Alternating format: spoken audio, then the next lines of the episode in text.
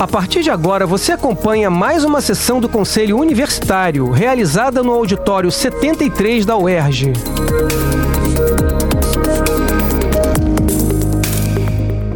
Bom dia a todas e todas. Vamos iniciar nossa sessão hoje, a terceira sessão ordinária de 2022. É, eu queria dar uma informação para vocês. É, nós vamos discutir aqui o ponto de pauta, né? É, que cria o campus da UERJ da Zona Oeste.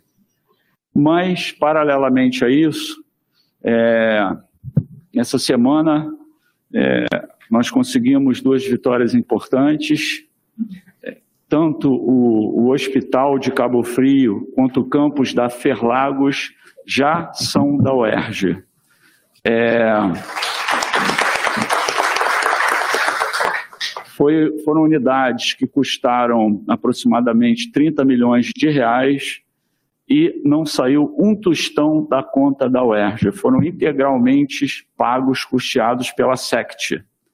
Então, comunico aos senhores que brevemente também teremos uma proposta da criação do novo campus de Cabo Frio, da UERJ. E que sigamos assim, é, levando essa universidade para muitos outros municípios no nosso estado. Bom, então eu abro agora para inscrições o expediente. Espera aí. Confio Bruno, Abelha, Rodrigo. Rodrigo. Rodrigo é aquele ali. Aquele Isso. Quem mais? Andréia. Andréia. Ah! Andréia. Rodrigo. Rodrigo. E o do meio? Eu consigo. Sete. Um, dois, três, quatro, cinco, seis. Você tem mais alguém? Bruno, já foi.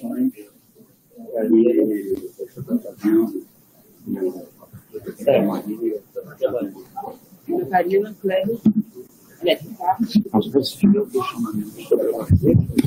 Primeiro inscrito, professor Rufino. É, bom dia a todos. Nós é, temos muitos assuntos, né? Mas esses três minutos vão ser rápidos, vão se, é, nós vamos abordar a proposta da PR5 na abertura das unidades assistenciais, na verdade emergenciais, nos campos externos da UERJ. É, na verdade, nós já preparamos o projeto, já está no SEI e já foi aprovado a, o conteúdo pela reitoria. Então, fizemos a primeira visita em Friburgo, já fomos muito bem recebidos e já, já verificamos o ambiente, vamos fazer uma segunda visita daqui a, não sei se essa semana, está muito difícil, mas a outra semana já com arquiteto. Então, todas as unidades assistenciais, todas as unidades externas ao campus do Maracanã, elas devem ter, em princípio, um apoio é, de saúde. Qual é a grande dificuldade que nós temos? A primeira dificuldade financeira não é muita, porque a exigência é pequena para a gente, mas sim de recursos humanos, porque nós precisamos de profissionais, tem que ser estruturante, não pode ser projeto, tem que ser pessoas definitivas, né? E, por fim, a área física, que algumas unidades podem não ter uma área física, no mínimo que a gente pediu, 44 metros quadrados. É, o, o, custo do projeto em si, ele está orçado em 200 e tantos mil reais. Mas ele é fracionado, porque cada unidade vai ter em torno de 20 mil reais para cada unidade. Algo perto disso vai depender das instalações. É, isso é a primeira parte. Então, assim, é, a gente consegue atender emergências no local. E aqui no campus, 75%, algo perto disso, é, de toda a UERJ está no campus do Maracanã. Então, nós vamos ter um atendimento ah, aos ativos e inativos e discentes aqui na UERJ. Aí tem uma grande dificuldade. Aqui não tem espaço, está né? Tá totalmente ocupado. Então, a reitoria está é, tentando equacionar e viabilizar esse espaço através não sei se o professor Mário vai poder falar, mas e, e que a metragem é maior que 120 metros quadrados para a gente conseguir iniciar o atendimento. Né? Claro que isso é o início, depois pode até aumentar. Então tem que ser um, um local que permita essa ampliação. Durante a Covid, nós vimos o, o, e percebemos várias deficiências e fragilidades da instituição. A primeira é, fragilidade da instituição é a dificuldade de capilarizar ações, ações assistenciais é, fora do campus da UERJ, no UP ou na PPC. Então, quando a gente é, tenta levar essas unidades assistenciais para o campus externo, a, o objetivo é exatamente isso, conseguir capilarizar. Um exemplo simples para todo mundo é testagem. Não tem é, técnico né, disponível, não tem local disponível. Então, acabou meu tempo. É, antes de passar a palavra para o conselheiro Bruno, eu queria parabenizar o conselheiro Guilherme Abelha pelo seu aniversário. Parabéns.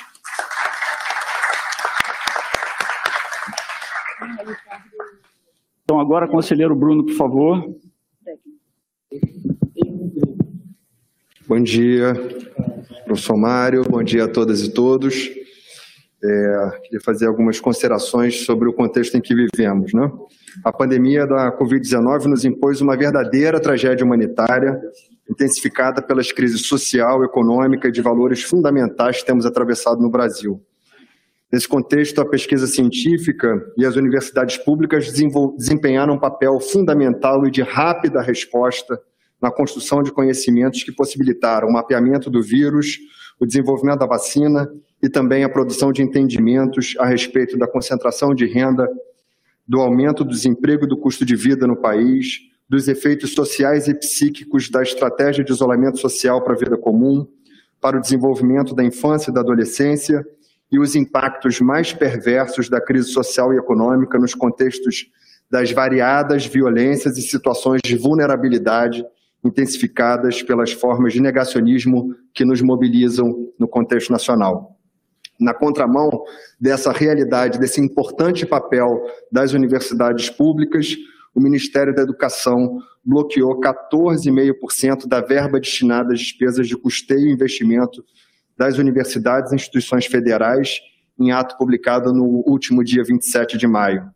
Essa medida acentua o fato de o orçamento previsto para o ano de 2022 dessas instituições já ter sido aprovado em valores inferiores ao necessário para o seu pleno desenvolvimento da sua missão institucional e social. Na prática, o bloqueio ataca as políticas de assistência aos estudantes mais vulneráveis e o próprio funcionamento dessas instituições.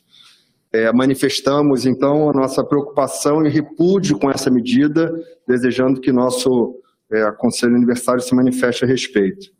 Em ataque de natureza semelhante, fomos surpreendidos com a previsão para o debate na Comissão de Constituição e Justiça da Câmara dos Deputados da proposta de emenda à Constituição número 206 de 2019, que pretende instituir, o que diz que pretende instituir, cobrança de mensalidade em universidades públicas, gerando na sociedade a ilusão de que caberia às universidades, por meio de pretensas cobranças, realizar a justiça tributária que governo nenhum teve coragem de levar a cabo.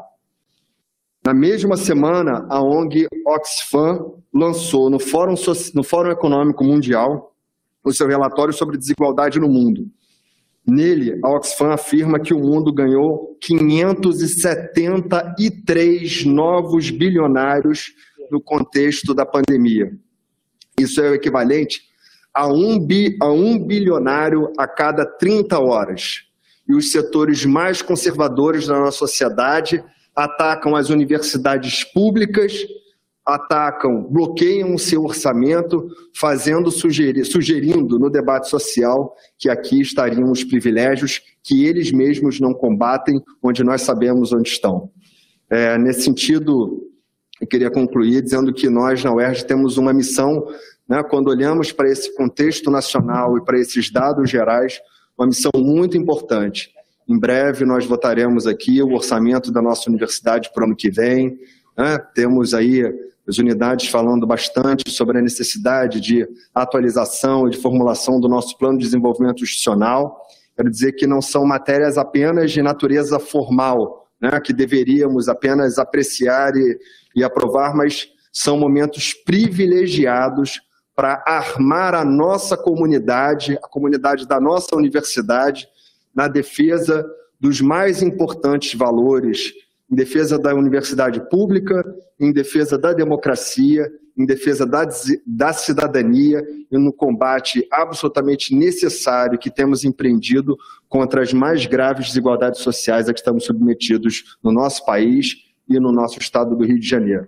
Nesse sentido, é, considero, para concluir, que é, vivemos um contexto bastante é, regressivo para as universidades públicas e entendo que é, é, é nossa missão aqui também nos posicionarmos em relação a ele. Muito obrigado.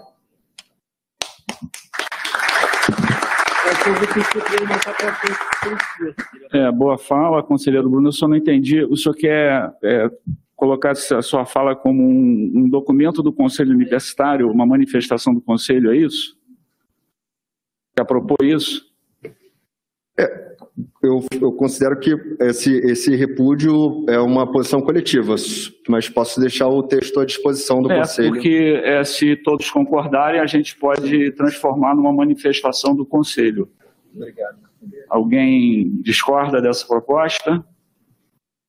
A gente coloca em votação de qualquer jeito depois, tá? Depois do último ponto de pauta. É, agora, é, conselheiro Abelha, por favor, Guilherme Abelha.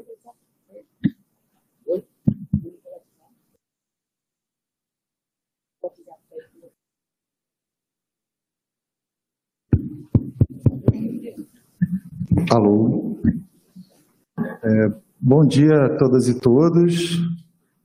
É, eu me inscrevi hoje né, é, para saudar essa sessão do Conselho Universitário, no que diz respeito e retomar um pouco do que é, eu havia dito na, na reunião passada. Né? É, eu acho que nós precisamos ser sempre né, bastante zelosos com o, a nossa estrutura formal e legal da universidade. É, eu havia alertado na reunião passada de que, de forma alguma, era cabível por se usurpar uma, uma prerrogativa exclusiva do Conselho Universitário a criação de unidades acadêmicas, seja por AEDA, seja por qualquer outro mecanismo. Então, eu acho que é importante que a gente observe com muita, muito rigor é, esses dispositivos e essa estrutura que nós temos, que não foi concebida por mim, né, nem talvez por nenhum de nós aqui, mas que é a estrutura que nos dá suporte enquanto instituição. Então, eu queria dizer que eu fico muito feliz disso retornar agora, sob a forma de uma resolução para o debate de hoje, né? E, e que isso nos sirva para coletivamente aprendermos que é preciso sempre ter esta é, cautela e essa preocupação para que isso não provoque nenhum descompasso institucional, nenhuma nulidade de nenhum, é, de nenhum processo que nós temos internamente. Né? É importantíssimo, né? porque não custa nada sair numa matéria de jornal ou sair num, num, num, num YouTube de algum é, pretenso candidato que se oponha sistematicamente à universidade, que nós estamos é, por fora do regramento interno, entendeu? Então é perigosíssimo, na verdade. Né? O momento que nós vivemos não nos dá esse espaço. Então, eu queria novamente saudar aqui, agradecer muito por isso ter, por ter sido escutado, isso ter voltado sob a forma de uma resolução. Muito obrigado. Conselheiro Rodrigo, obrigado, conselheira Abelha. Conselheiro Rodrigo, por favor. Hum? Não, mas lá embaixo, o outro. Alô. Bom dia, magnífico reitor, professor Mário. Bom dia, companheiros do conselho presentes e aqueles que nos acompanham pela internet e os demais presentes aqui que estão acompanhando essa reunião do Conselho Universitário. Hoje é um dia particularmente feliz, né? É a primeira vez desde o início da pandemia que eu consigo estar presencial aqui, que me traz muita satisfação, um espaço onde eu acredito que é onde os debates devem ser presenciais, né? E coletivos. Então, eu, eu acho esse espaço aqui riquíssimo para a universidade e a gente deve fortalecê-lo cada vez mais. E aí, magnífico reitor, eu queria começar minha fala já com uma proposição e a gente discutir coletivamente se esse formato híbrido ele realmente atende todas as nossa nossa herança, nossa história democrática da universidade. Eu acho que houveram vários problemas ao longo da pandemia com relação a esse formato virtual. A Secretaria dos Conselhos conseguiu fazer um excelente trabalho, minimizou boa parte deles, e eu parabenizo o trabalho da SECOM em relação a isso. Porém, ainda acho que algumas limitações poderiam ser é, definitivamente extirpadas se a gente voltar para o Conselho plenamente presencial. Então, eu gostaria de trazer para o debate, eventualmente até para a votação, se a gente vai continuar nesse formato híbrido ou se a gente volta ao nosso tradicional Conselho Universitário presencial, e aí no SESEP talvez levar essa discussão também. Bom, mas o dia hoje é um dia de comemorações, porque assim como o conselheiro Abelha acabou de, de lembrar, a gente está aprovando ou não, né, a gente vai trazer para a discussão do Conselho Universitário uma resolução onde normatiza né, a, a estrutura do nosso é, mais jovem, né, agora não é mais porque agora Cabo Frio mais jovem, que também traz, essa notícia também traz alegria à nossa comunidade. Né? Então, a gente está tá cumprindo a nossa função, a nossa missão institucional de ser uma universidade multicamp, onde a gente vai oferecer cursos de excelente qualidade é, nos, nos diferentes espaços do nosso estado, principalmente ouvindo a comunidade local, né, tentando identificar os principais é, é, potenciais de cada região e aonde que a universidade, com as suas expertises, as suas experiências e, e, e, e a ciência acumulada aqui, pode contribuir para o desenvolvimento do, do nosso estado social, tecnológico, etc. E aí, hoje é um dia feliz também porque é aniversário do nosso querido conselheiro aqui, Guilherme Abelha, né? E que me faz lembrar que essa discussão sobre a incorporação da UESO começa alguns anos atrás, quando a gente recebe numa assembleia docente das UERJ companheiros daquela universidade que vinham com uma ideia de um plebiscito, um plebiscito para discutir a incorporação.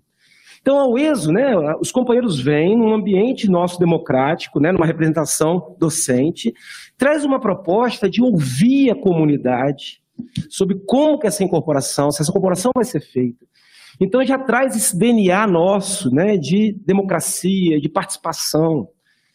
E a gente sai, a gente sai daquela assembleia com uma, né, a deliberação de assembleia, é, fortalecendo esse desejo de ouvir a comunidade. Só que a gente, é, é, esse processo chega agora para a gente, né, desde o seu início, sempre com muita urgência, assim como outras coisas que a gente aprovou ao longo desses últimos dois anos. Né? A gente sempre muito, com muita urgência. E aí eu fico me perguntando, desde a da último debate que a gente fez aqui, sobre como tem sido feito esse planejamento. Né? Como é que está sendo feita a discussão coletiva, tanto com os companheiros que estão chegando, como os companheiros que aqui estão, sobre espaço físico, adequações, déficit estrutural, docentes e técnicos administrativos. Como é que vão ser o organograma das unidades que estão sendo criadas? Porque se a gente parar para pensar, gente, foi criado, né, a, a UESO vem num debate muito ligeiro, e, né, pelo, pelo atutelado, vou, vou concluir agora, muito ligeiro. Agora, ela pertence a nós, o que é muito bem-vindo, né? Se, pertence, a, se incorpora essa comunidade, se juntando à nossa comunidade. Né? A gente tem um campus agora em Campo Grande, e agora a gente decide também, de maneira muito séria, sem um debate talvez aprofundado, as unidades acadêmicas, sem ainda, eu ainda não vi ainda nenhum documento que fala do organograma. A gente não faz a consulta, tão desejada consulta à comunidade local sobre a escolha dos diretores. A escolha do diretor também vem de uma maneira muito em função para não deixar vacância. Eu vi os argumentos que estão na, na, na resolução. E agora, tais diretores, escolhidos sem ouvir a comunidade, vão ter espaço e cadeira neste conselho. Gente, isso me preocupa. Eu me pergunto se a gente não poderia, aí é outro encaminhamento que eu sugiro, se gente, eu me pergunto se não caberia a gente fazer uma comissão mista.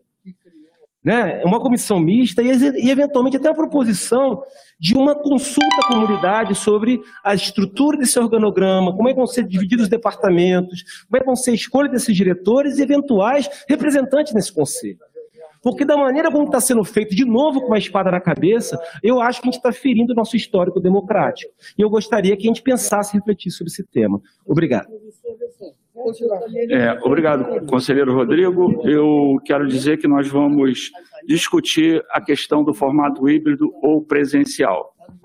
Eu, eu tenho uma posição um pouquinho diferente do senhor, porque eu acho que a UERJ está espalhada por vários municípios e a gente deve manter o formato híbrido até para proporcionar aqueles que não podem estar aqui ou aqueles que têm que viajar três horas até aqui, duas horas, para assistir uma sessão e depois retornar, a possibilidade, no caso deles quererem, de fazer o, a participação do, no conselho onde tiverem. Mas não tem problema, eu sempre estou aberto a discussão, colocaremos aqui então em discussão. É, é, conselheiro Rodrigo, em relação às observações sobre o ESO, é, o senhor deve receber daqui a pouco um documento assinado pelos, pela comunidade da UESO, em que ela explica todo esse processo de escolha, como aconteceu. Vocês vão receber daqui alguns minutos esse documento e poderão é, entender melhor o assunto e, e tomar posições, tá? Quanto à, questão do AEDA, que foi emitido antes de passar no Conselho, eu quero é, dizer que eu faria novamente, porque eu não ia deixar esses professores, esses técnicos administrativos sem salário. Eu já falei que porque eu fiz e, e falei que ia mandar para cá, estamos mandando agora. A, a, o momento necessitava de uma decisão que tinha que ser tomada, porque senão essas pessoas não receberiam salário. E, é, e eu entendi que essa foi a melhor decisão. Tá? Bom, obrigado. Vamos então ao a conselheira Andréia.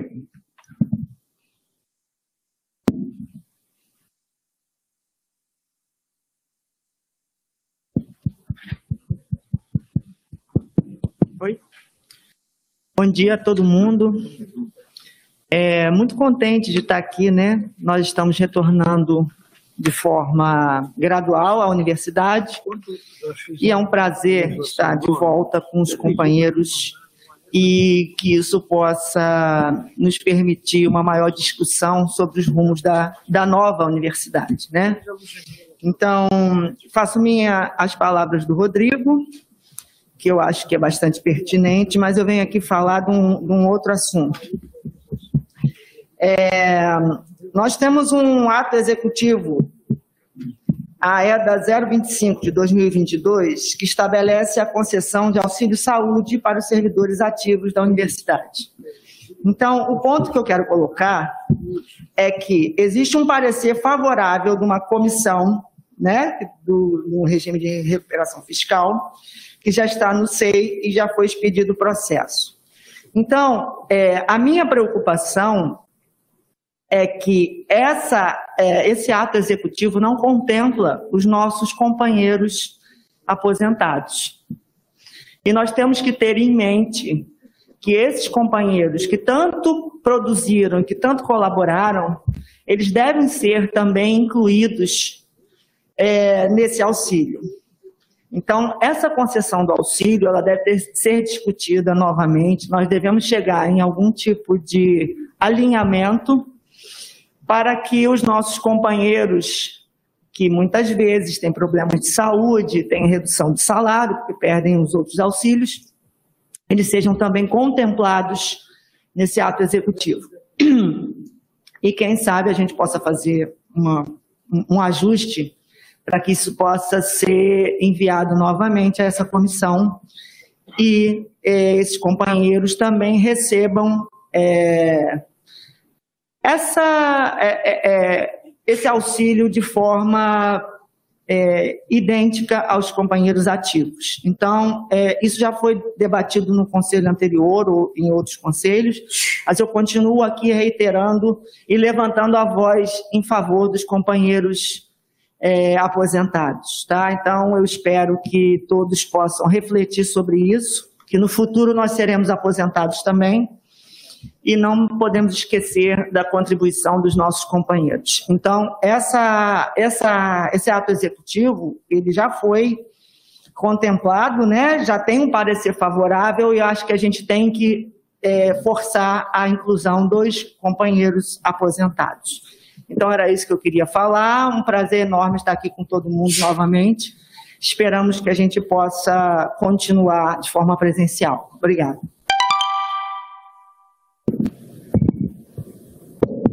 Obrigado, conselheira Andréia. Eu vou tentar responder isso depois, tá? É, conselheiro Rodrigo, por favor, a palavra é sua.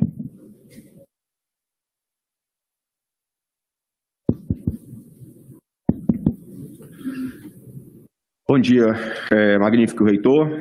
Bom dia, senhores proreitores, diretor de centro, os colegas do CT aqui que estão nos transmitindo é, através da TV UERJ, demais colegas do Conselho Universitário. Bom dia também aos colegas que nos assistem na tribuna e aqueles que assistem pelo canal da TV UERJ.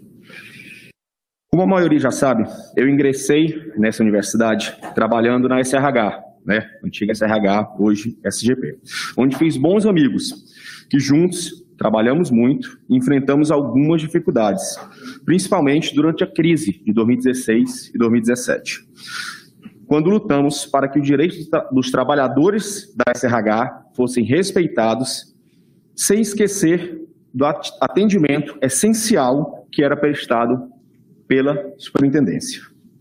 Na SGP, recebíamos demanda dos mais diversos setores da universidade, incluindo as nossas unidades acadêmicas.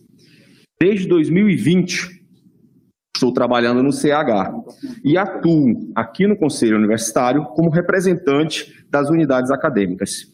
E vejo a relevância desta interlocução entre a administração central e as unidades acadêmicas. Nossas unidades acadêmicas são muito demandadas, com os mais diversos assuntos, sejam dos discentes, dos docentes e ainda da administração central. Estas duas experiências, né, de trabalhar na administração central e também é, agora nas unidades acadêmicas, me colocaram um desafio muito importante, que é o de construir a cada passo de nossas lutas a solidariedade entre nós. Não estamos em lados opostos do balcão. Este balcão, na verdade, ele não existe, ao contrário do que muitos pregam. É, tive recentemente uma experiência muito boa, na qual nos reunimos com colegas da SGP e alguns docentes que demandavam seus direitos, especialmente com relação ao direito de reconhecimento de sua titulação no momento de sua posse. Um direito que estava sendo impedido de ser executado pela Casa Civil, através do sistema SIG-RH. Depois de muita luta e dedicação dos colegas da área técnica, foi finalmente possível ter esse direito exercido.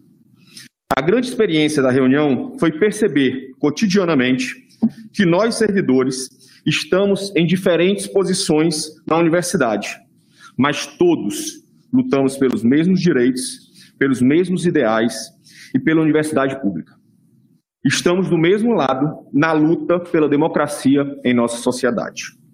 Finalizo agradecendo os colegas da SGP na figura da sua superintendente, Cláudia Mello, e os servidores, vice-diretores, diretores das nossas unidades acadêmicas, por essa parceria e pela experiência que me foi proporcionada. Muito obrigado.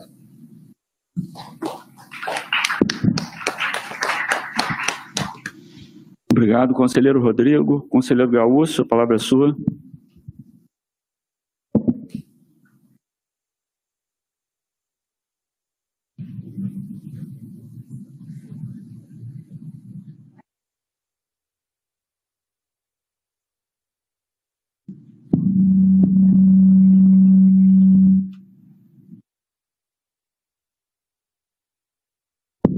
Alô?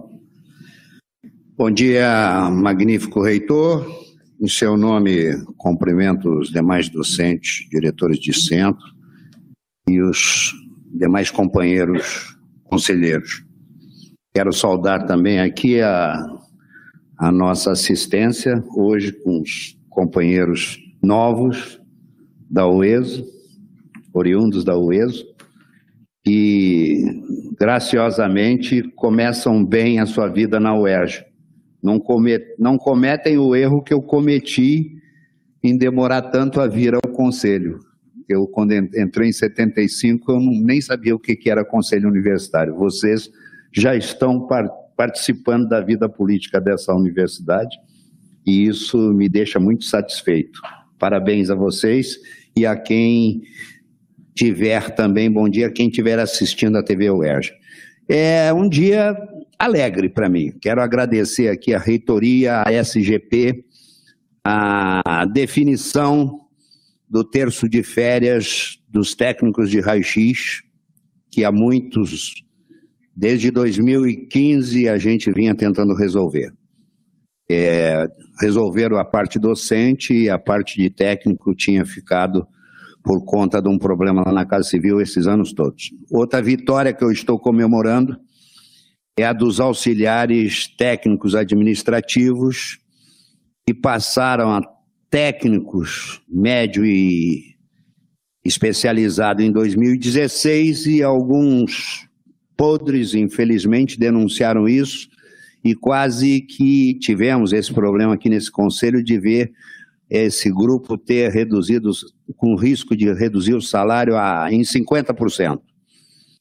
Na, consegui, conseguimos fazer uma nova lei em que criamos o A3 e A4, e depois de dois mil dias, como fala a minha conselheira Luana, 36 meses, mais os 10 terceiros, 39 meses, a UERJ conseguiu convencer o governo a resolver esse problema.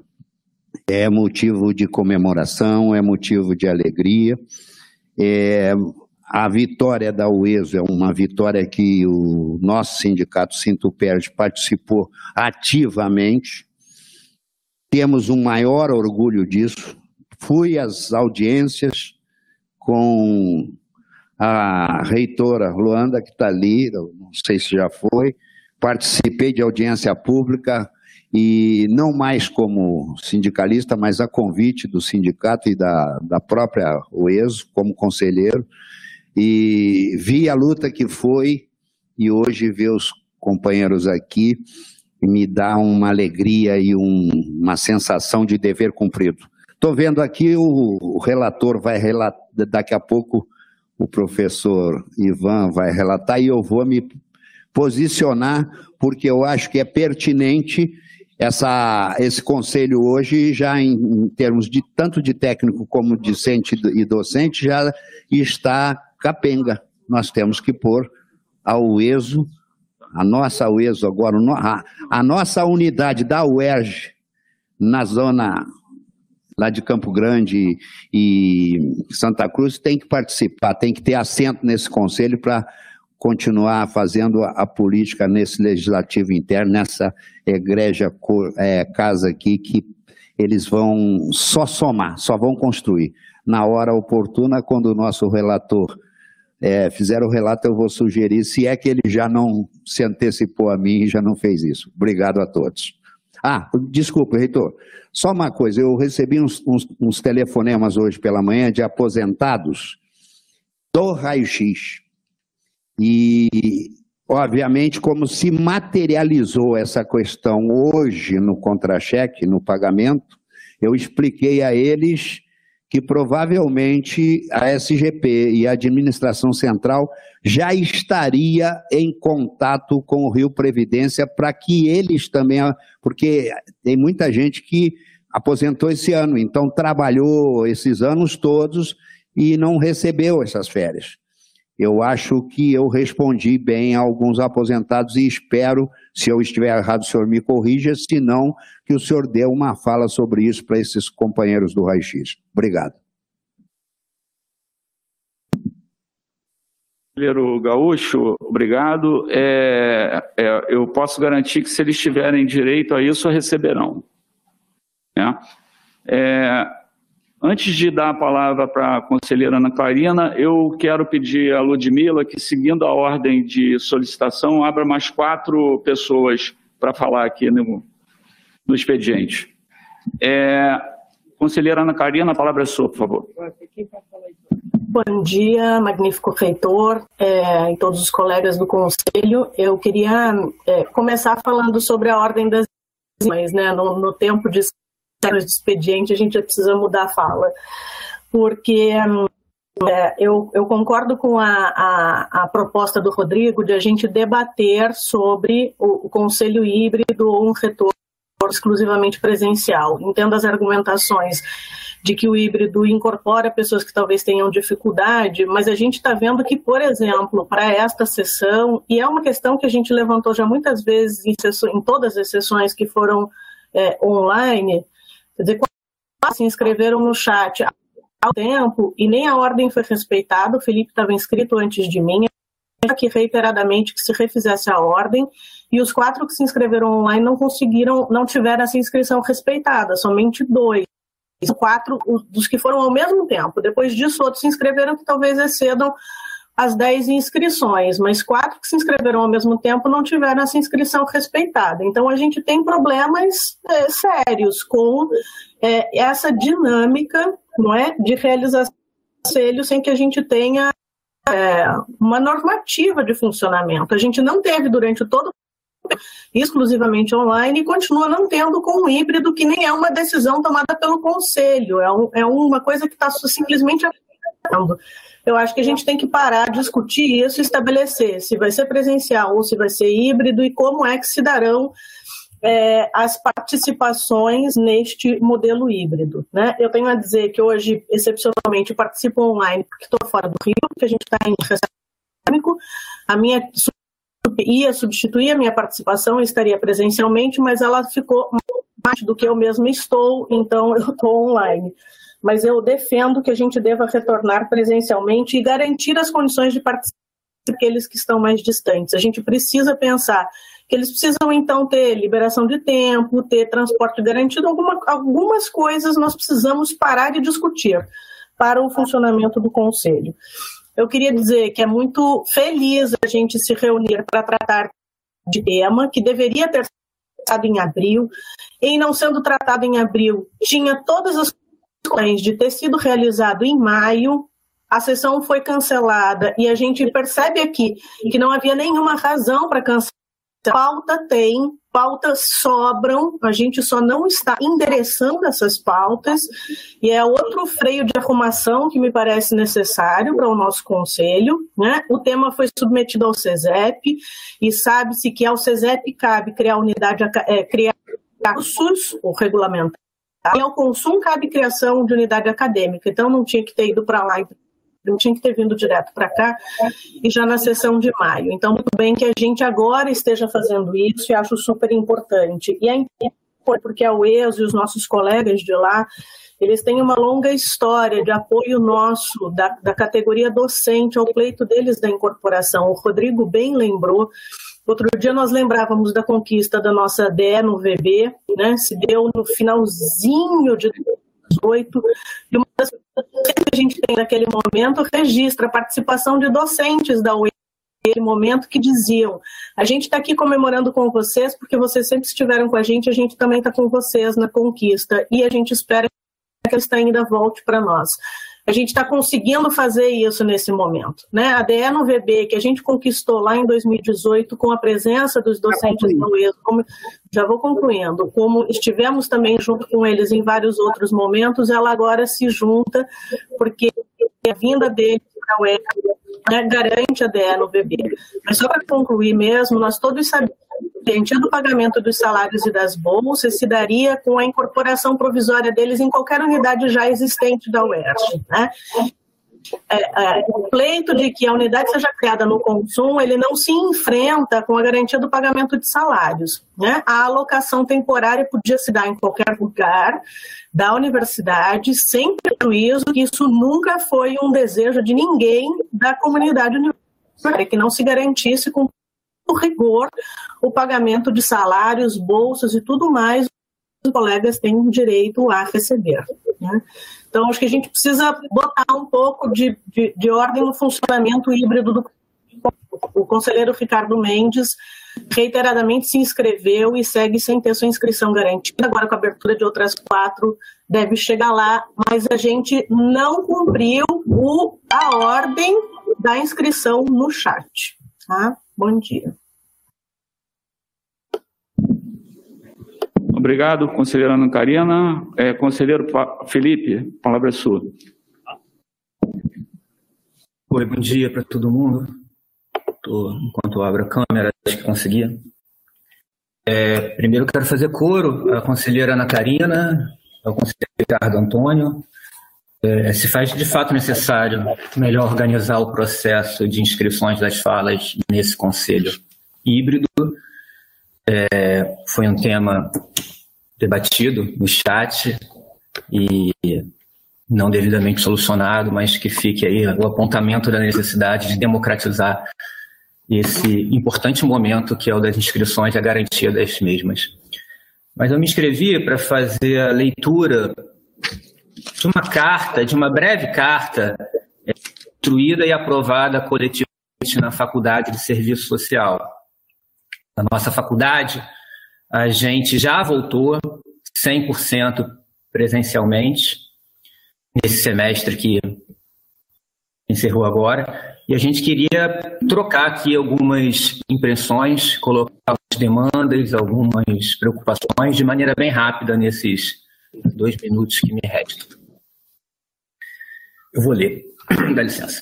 Carta de avaliação barra manifesto da Faculdade de Serviço Social sobre o último semestre. A retomada das atividades presenciais tem revelado o aprofundamento de problemas que já nos atingiam antes do isolamento. Assim, finalizando o primeiro semestre na FSS, diante dos inúmeros desafios decorrentes da necessária retomada da vida universitária presencial, Queremos dividir situações experimentadas na nossa unidade, que, pelo que vimos observando, fazem também parte do cotidiano da UERJ. Seremos propositivos na intenção de avançarmos no caminho das soluções. Assim, elencamos algumas dessas situações e pedimos respostas e providências por parte da administração central. Inicialmente, queremos ressaltar a importância de uma política de educação e saúde a ser desenvolvida pela universidade especialmente na retomada da integralidade do ensino presencial. Sua ausência pode suscitar riscos desnecessários e equívocos na convivência diária em um ambiente com mais circulação de pessoas. Neste momento, não literalmente neste momento, né, no momento anterior, em todas as unidades tinha voltado presencialmente, na verdade, um número bastante diminuto dessas unidades. A UERJ está em um semestre ainda denominado de híbrido, e muitas unidades não retornaram às atividades presenciais. Assim, o campus de Maracanã tem estado mais vazio e inseguro. Temos registros trazidos por nossos estudantes sobre situações de violência, como assaltos. A UERJ precisa acompanhar, criar estratégias de notificação e solicitar suporte do poder público nesse campo. É, o próximo parágrafo eu vou suprimir, porque já está caduco, já não faz mais sentido nesse momento falar sobre ele, mas 30 segundos eu encerro. Outro assunto relacionado à rotina universitária diz respeito à escassez de transportes sentida pela Prefeitura e de outras cidades vizinhas. Temos registros de falta de ônibus e trens, especialmente no final da noite.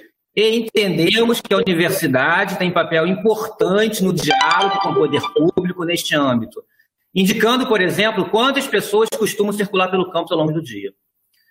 Há ainda o corte pela Prefeitura da cidade do Rio de diversas linhas anteriormente existentes, que facilitavam o acesso à cidade. Outra face dessa questão são as mudanças na, sua, na forma usual de circulação de transporte em dias de jogos no Maracanã. Tais mudanças não existiam anteriormente e têm impactado duramente no cotidiano da UERJ. Podem parecer questões menores para quem não, não teve presencial 100%, mas são questões que diretamente na ida dos nossos estudantes para o UERJ. Enfim, queremos indagar sobre ações de acompanhamento da evasão na UERJ, solicitando números a este respeito.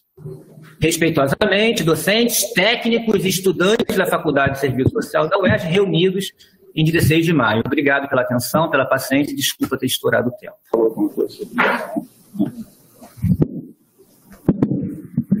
Obrigado, conselheiro Felipe. É, estão anotadas as suas solicitações aqui. É, conselheira Luana, a palavra é sua.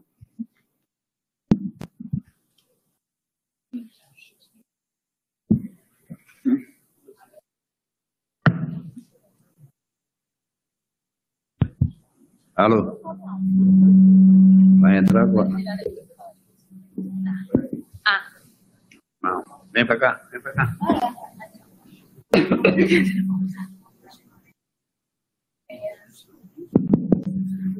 Bom dia a todas e todos. Eu é, vou iniciar aqui minha contagem, me é, gostaria de primeiro, antes de entrar na, nessa fala do expediente, aproveitar a, a, a, toada do reitor de ter parabenizado o professor Abelha, parabenizar também a nossa secretária dos conselhos, Ludmila, que fez aniversário recentemente, 5 de maio. Parabéns, Ludmila. Muitos anos de vida, muita saúde. E é, também registrar, pela fala do Gaúcho, meus parabéns ao trabalho do Cinto Perde, na pessoa do Gaúcho e também da Cássia, é, nessa luta do AUTU, que agora vem se concretizando, é uma luta, como ele, mesmo, como ele disse, de mais de dois mil dias, e dias intensos, muitos servidores angustiados, sofrendo por causa dessa questão, que está finalizada para a maioria e faltam apenas algumas últimas finalizações para outros, para poderem se aposentar. E é, também agradecer o apoio dado nesse, durante todo esse período pelo, pelo ex-reitor, professor Ricardo Lodi, pelo nosso rei, magnífico reitor, professor Mário Sérgio, são, são importantes figuras que nesse trabalho também, nessa luta nossa dos servidores, e aos conselheiros também, né, que participaram dessa, desse trabalho, e aos, e aos servidores técnicos e docentes que, nos, que, que deram esse apoio. Essa luta é muito importante é, para a categoria dos servidores técnicos e, e todos os que trabalharam foram alguns, assim, alguns trabalharam demais, outros trabalharam bastante, mas muitos também sofreram muito. Então é, é um momento de praticamente renovação, de conseguir uma vitória que trouxe muita alegria para a categoria dos técnicos. É, eu, eu, eu gostaria de falar sobre parabenizar também a questão da, da, da UESO, que também é, sempre esteve presente na luta. Eu, particularmente, conheci a reitora Luanda nas escadas da Alerj. Então, toda essa luta se mistura, nossa história é, já se misturava e agora somos um. Então, é muito bom isso. Mas eu vou, eu tá acabando meu tempo, eu vou falar no expediente sobre, na, na hora da, da apreciação da minuta, sobre a parte do, da UESO, mas eu preciso registrar aqui uma solicitação que já tem a assinatura de alguns, de alguns conselheiros, é uma solicitação de registro de elogio na pasta funcional. Eu vou ler rapidamente, que eu sei que meu tempo está quase acabando. Considerando, é uma solicitação para o reitor, ao magnífico reitor da UERJ, professor Mário Sérgio Carneiro, considerando a, é, o trabalho realizado pela equipe da SECOM na elaboração do compilado da legislação dos conselhos universitários da UERJ em formato digital, que facilita os conselheiros universitários na pesquisa e manuseio dos documentos e garante o amplo, o amplo acesso ao, ao material legislativo atualizado, considerando a necessidade de registro das iniciativas inovadoras e com impacto no funcionamento deste Conselho e de toda a UERJ, para que seja possível o devido reconhecimento, considerando que diversos conselheiros já manifestaram interesse em reconhecer esse trabalho, manifestando-se por e-mail e outros meios de comunicação, solicitamos a autuação de processo administrativo, reitor, e encaminhamento à SGP para registro do elogio na pasta funcional dos servidores abaixo relacionados. Ludmila Erlaim Corte Campi, eu vou ler errado, gente, porque tem nomes que eu não sei ler. Ah, o sobrenome. Adriana Teixeira dos Santos, Ana Carolina de Oliveira Mendes Cruz, Érica de Fátima Martins Correia da Costa, Isabela Braga Coutinho Buechem, Marco Antônio do Amaral, Marquinho, Silvana Carla Perei, Pérez da Cunha, Silvana Carla Pérez da Cunha. Aí até o momento já diversos conselheiros já se manifestaram, já registrei, e quando a gente enviar para o reitor, eu gostaria de, é, se pudesse a, a própria SECOM ajudar, pegando os nomes dos demais que se manifestarem, talvez no chat, ou aqui também para serem signatários a esse pedido conjunto ao reitor de, de, de elogio. Obrigada.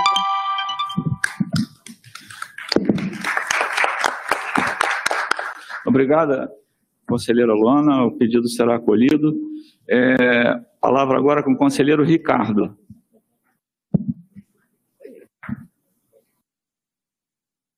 Alô, me ouvindo? Sim. Estou permitindo só aqui a câmera, liberando a câmera. Sim. É... Boa tarde, bom dia a todos, ao magnífico reitor, aos conselheiros, aos pró-reitores é, e aos que estão assistindo a sessão. É, gostaria de fazer alguns comentários breves, né, iniciando pelo mesmo aspecto que foi comentado pelo conselheiro Kleber e pela conselheira Ana Karina, né, quanto à, normativa, à normatização das inscrições é, no processo de, de reunião do Conselho Universitário. Né? E parece que um procedimento básico é, que poderia ter sido é, imposto né, é, antes do início da, da sessão seria a divisão do número de inscrições para presenciais e para os que estão presentes e é, de outro lado, para os que estão remotamente. Né? Minimamente, eu acho que seria é, uma forma mais adequada e justa de distribuir por aqueles que estão participando da sessão de formas diferenciadas. Né? Mas isso, infelizmente, não aconteceu. Majoritariamente, o que se observou foram sete inscrições presenciais né? e é, de certa forma, inviabilizando momentaneamente, ainda bem que foi corrigido, é, inviabilizando momentaneamente a inscrição de alguns conselheiros que estão participando de forma remota. Né? Então, uma sugestão que fica quanto a essa normatização é para que os, o número de inscrições seja dividido, seja dividido, é, dividida entre os que estão presentes e os que estão é, é, assistindo remotamente a sessão. Então, essa seria uma primeira questão. É, como segunda questão, eu é, faria um, um, questionamento, um aspecto, uma interrogação né, quanto ao que estaria por se desenvolver quanto ao, no acesso ao site da SGP. eu tenho ouvido diversos relatos é, de professores que não têm conseguido, eu mesmo tentei não conseguir, o acesso direto ao site da SGP que é, tem caído sistematicamente. A gente tenta acessar, é, fica aguardando aquelas letras que são emitidas é, para cada acesso e a efetivação né, não ocorre. Então, essa seria uma segunda questão é, ao qual eu solicito esclarecimentos. Né? Um terceiro aspecto é relativo aos a existência ou não de novidades para os aposentados, em relação aos aposentados, é, quanto à incorporação da dedicação exclusiva. É, é, me parece que já é, tem se desenvolvido algumas tratativas em relação ao assunto, mas eu gostaria que o, a reitoria se manifestasse quanto à existência ou não de novidades sobre essa questão. Tá? É, um, um quarto aspecto né, seria quanto à possibilidade de retorno é, ao ensino presencial, que já foi, está sendo encaminhado, no meu entendimento, é, diante da retomada do, do, do crescimento né, do número de contagiados e do número de casos relativos à Covid-19. Né? Então, é, seria importante, pra, para além da, da obrigatoriedade do uso de máscara, né, que a reitoria se manifestasse contra outras medidas que estariam sendo encaminhadas né, é, para, para, evitar que isso venha a ocorrer dentro da universidade. Né? É, estive presencialmente algumas vezes dentro da universidade, com uma quantidade não muito grande de presentes é, no espaço, mas ainda assim os elevadores subiam cheios, alguns elevadores não estavam funcionando, né, é, como se fosse uma estratégia de atendimento da é, prefeitura com relação ao deslocamento dos professores para os seus devidos andares. Né? Então, apesar de todos os elevadores estarem funcionando, somente alguns eram disponibilizados para o deslocamento. Isso mais de uma vez aconteceu, eu, eu fui testemunha. Né? E por último, que está vinculado a, ao que está sendo é, vai ser votado no dia de hoje, né, a ordem do dia, ao, ao, ao processo SEI 26.0007 020 220 2022, né, é, quanto à resolução que cria é, a, o ESO e outras unidades acadêmicas, né, eu acho que cabe é, uma interrogação quanto ao que ficou definido quanto a é, outros aspectos que também estavam no, no, no mesmo processo. Né? Por exemplo, a concessão de auxílios para técnicos, funcionários e estudantes, por exemplo, é, a, o reajuste de diferentes comissões dentro da universidade, quanto às possibilidades ainda de criação de novas de novos cargos comissionados, não, cargos comissionados dentro da universidade, principalmente para funções que até hoje não são contempladas com nenhum tipo de cargo, cargo em comissão. Por exemplo, coordenadores de pós-graduação, por exemplo, coordenadores de diversos departamentos na universidade. Né? Então, são essas as questões que eu gostaria de colocar e agradeço a oportunidade. Muito obrigado a todos e todas.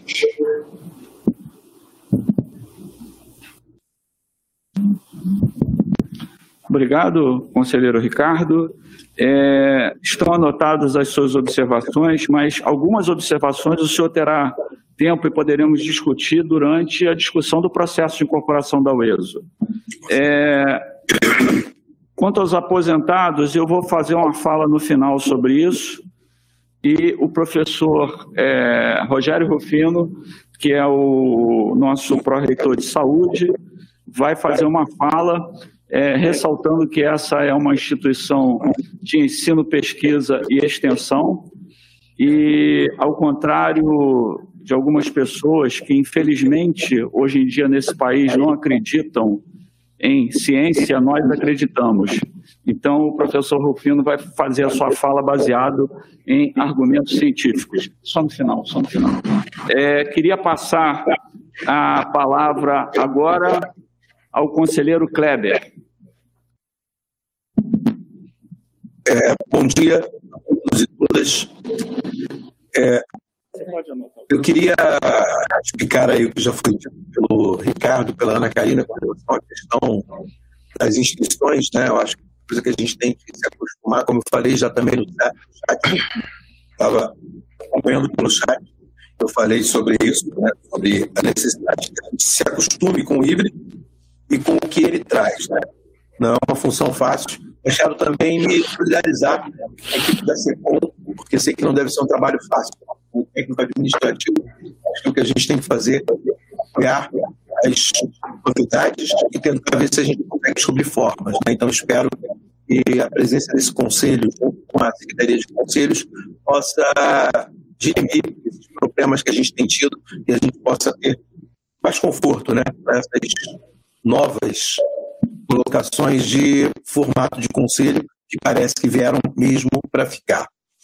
É, outra coisa que eu queria pontuar aqui é justamente essa questão dos cargos comissionados e funções gratificadas, né, que marcam muito também a, o universo do, da UER, que a gente tem aqui. Eu conversei com o conselheiro Gaúcho essa semana, a gente, com a incorporação da UER, conseguiu corrigir um problema que a gente tinha há tempos, né, e tanto eu quanto o Leonardo Bretas, que é o meu suplente do Conselho Universitário, somos chefe de secretaria, e a gente sabe o que difere uma função gratificada de um cargo comissionado. Em geral, é o fato de que nós estamos em função. Né? A função gratificada, como acontece no chefe de secretaria, é uma função de serviço, né? não é uma colocação política, não tem nada a ver com estrutura de conjuntura para as eleições dos cargos que a universidade tem, mas na verdade é um fortalecimento do serviço e as funções gratificadas durante muito tempo foram é, sucateadas em matéria de valor e de atração para que a gente pudesse verdadeiramente fazer luz a essas pessoas que estão ali no fronte do trabalho, né, como acontece com o chefe de secretaria de pós, chefe de secretaria chefe de serviço e etc., e que tinha uma função que era pequena. A gente que o reitor também era ínfima, né? mas é muito complicado a gente ver essas correções não serem feitas, não serem feitas, e agora nós temos um pouquinho aí da experiência né, dessa é, ampliação, o que certamente vai melhorar o serviço administrativo em vários lugares da universidade. E como a gente está numa comunidade plural, tem falado muito disso. A Luana trouxe aí um, um documento que a gente tem apoiado e assinado em relação a elogios. Eu falei isso também com o próprio de graduação. É importante a gente elogiar os servidores da nossa casa, porque nós somos uma comunidade que tem duas partes que são muito óbvias, né? Os professores e os alunos. O técnico ficam no meio, mas a gente viu hoje aqui o quanto técnico pode fazer diferença e ser importante, né? porque essa questão da organização, da ordenação das inscrições é uma função técnica, né? E às vezes a gente tem que dar conta dela, então a gente quer um quadro que faz é, volume, né? da universidade, mas também faz importância extrema na universidade. E isso eu queria fechar minha fala falando que nós temos 5.200, né, ou 221, segundo o site da, da SGP, servidores técnicos administrativos. E agora a gente conseguiu, através de um processo, e a gente também agradece a reitoria, a compreensão que a gente levantou junto com técnicos também do SESEP. Para concluir. Nós estávamos envolvidos nisso desenvolvidos nisso, para poder trazer o Protec, que é esse programa aí que a gente agora vê sendo coroado, e a gente agradece à reitoria e a essa casa também, da Universidade do Estado do Rio de Janeiro, por reconhecer a necessidade de que os técnicos possam também implantar projetos, né? Quem sabe aí um projeto para poder fazer com que é, as reuniões do Conselho sejam ainda mais é, equânimes bem organizadas nesse tempo de, de hibridismo, né? E o Protec tem esse papel. Então, hoje nós estamos, estamos começando com 300, saiu o edital, nós começamos com 300 pactos para projetos. A gente espera que os companheiros possam é, se inspirar e fazer jus a essas, essas bolsas e tomar esse lugar de projetar espaços, projetar coisas, projetar é, intelectualidade técnica para essa universidade. Né?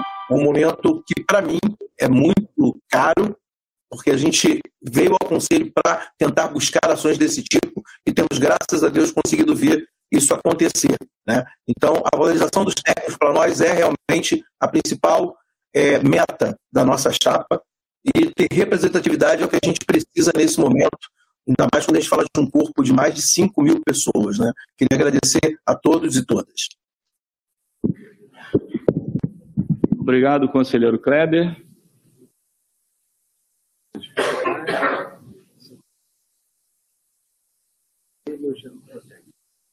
Ok, obrigado, conselheiro Kleber. Agora, conselheiro André Furtado, palavra é sua.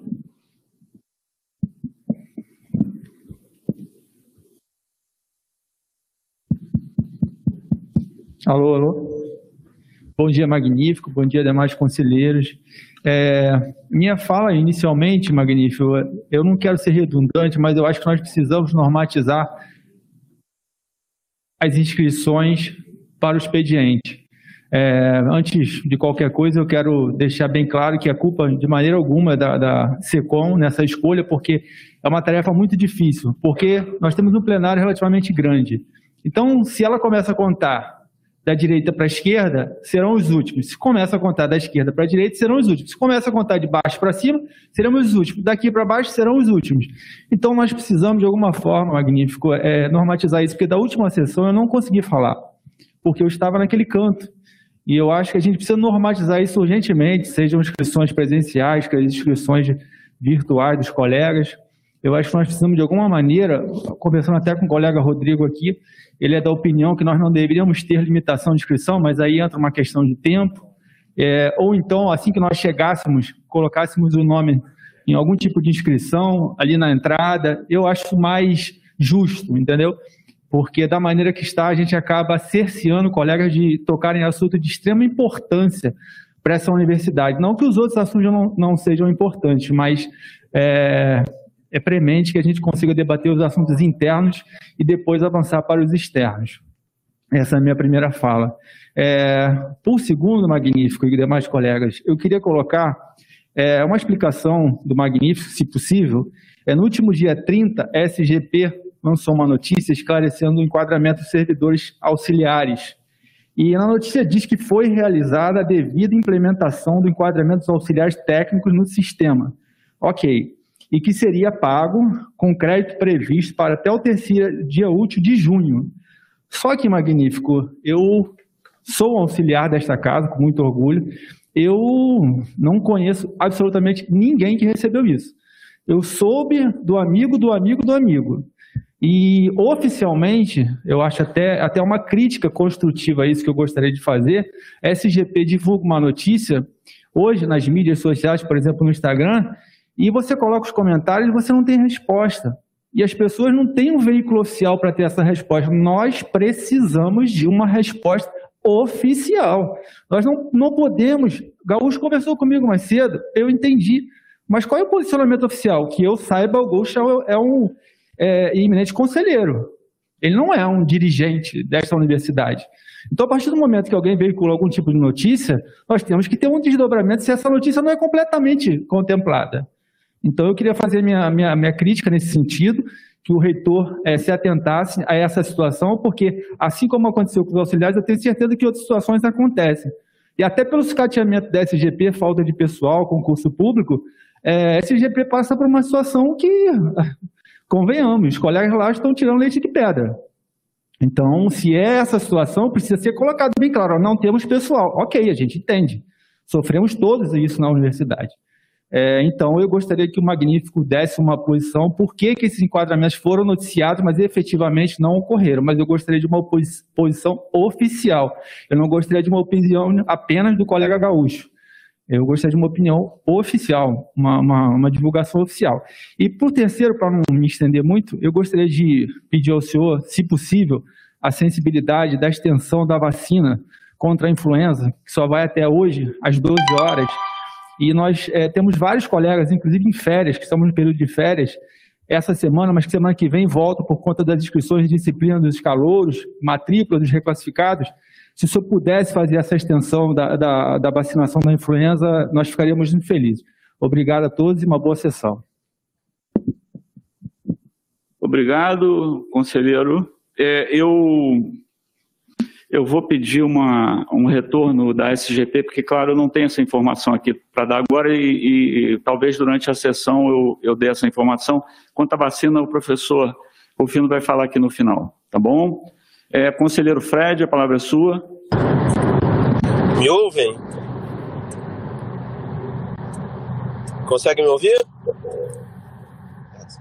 É, bom dia aí a todas e todos, magnífico reitor pró-reitores, os diretores aí de centro, os demais colegas aí, conselheiros e conselheiras, galera aí da SECOM, os colegas aí que têm feito um ótimo trabalho durante todo esse tempo. É, eu, e o pessoal aí que nos assiste, seja na, na TV West, seja no plenário, e também os colegas aí que dão suporte técnico aí para que essa sessão híbrida venha acontecer. Eu quero começar minha fala é, falando mais uma vez sobre essa questão das inscrições. Sei que vários colegas que me antecederam é, falaram sobre, mas eu acho que é importante é, ressaltar mais uma vez, porque o que, que ocorre? É, o parágrafo único do, do, do, do, artigo 10 do regimento do Conselho de Universidade, de fato, limita as inscrições, né, o expediente, no caso, a 30 minutos. Né? O expediente tem que ocorrer durante 30 minutos. Não se tem um número é, limite de inscrições. Porém, esse, esse regimento ele foi escrito em 1999. De lá para cá, muitas coisas mudaram nessa universidade, inclusive o próprio conselho universitário. Vários assentos, é, tanto de docentes, quanto de técnicos, quanto de discentes, foram aumentados.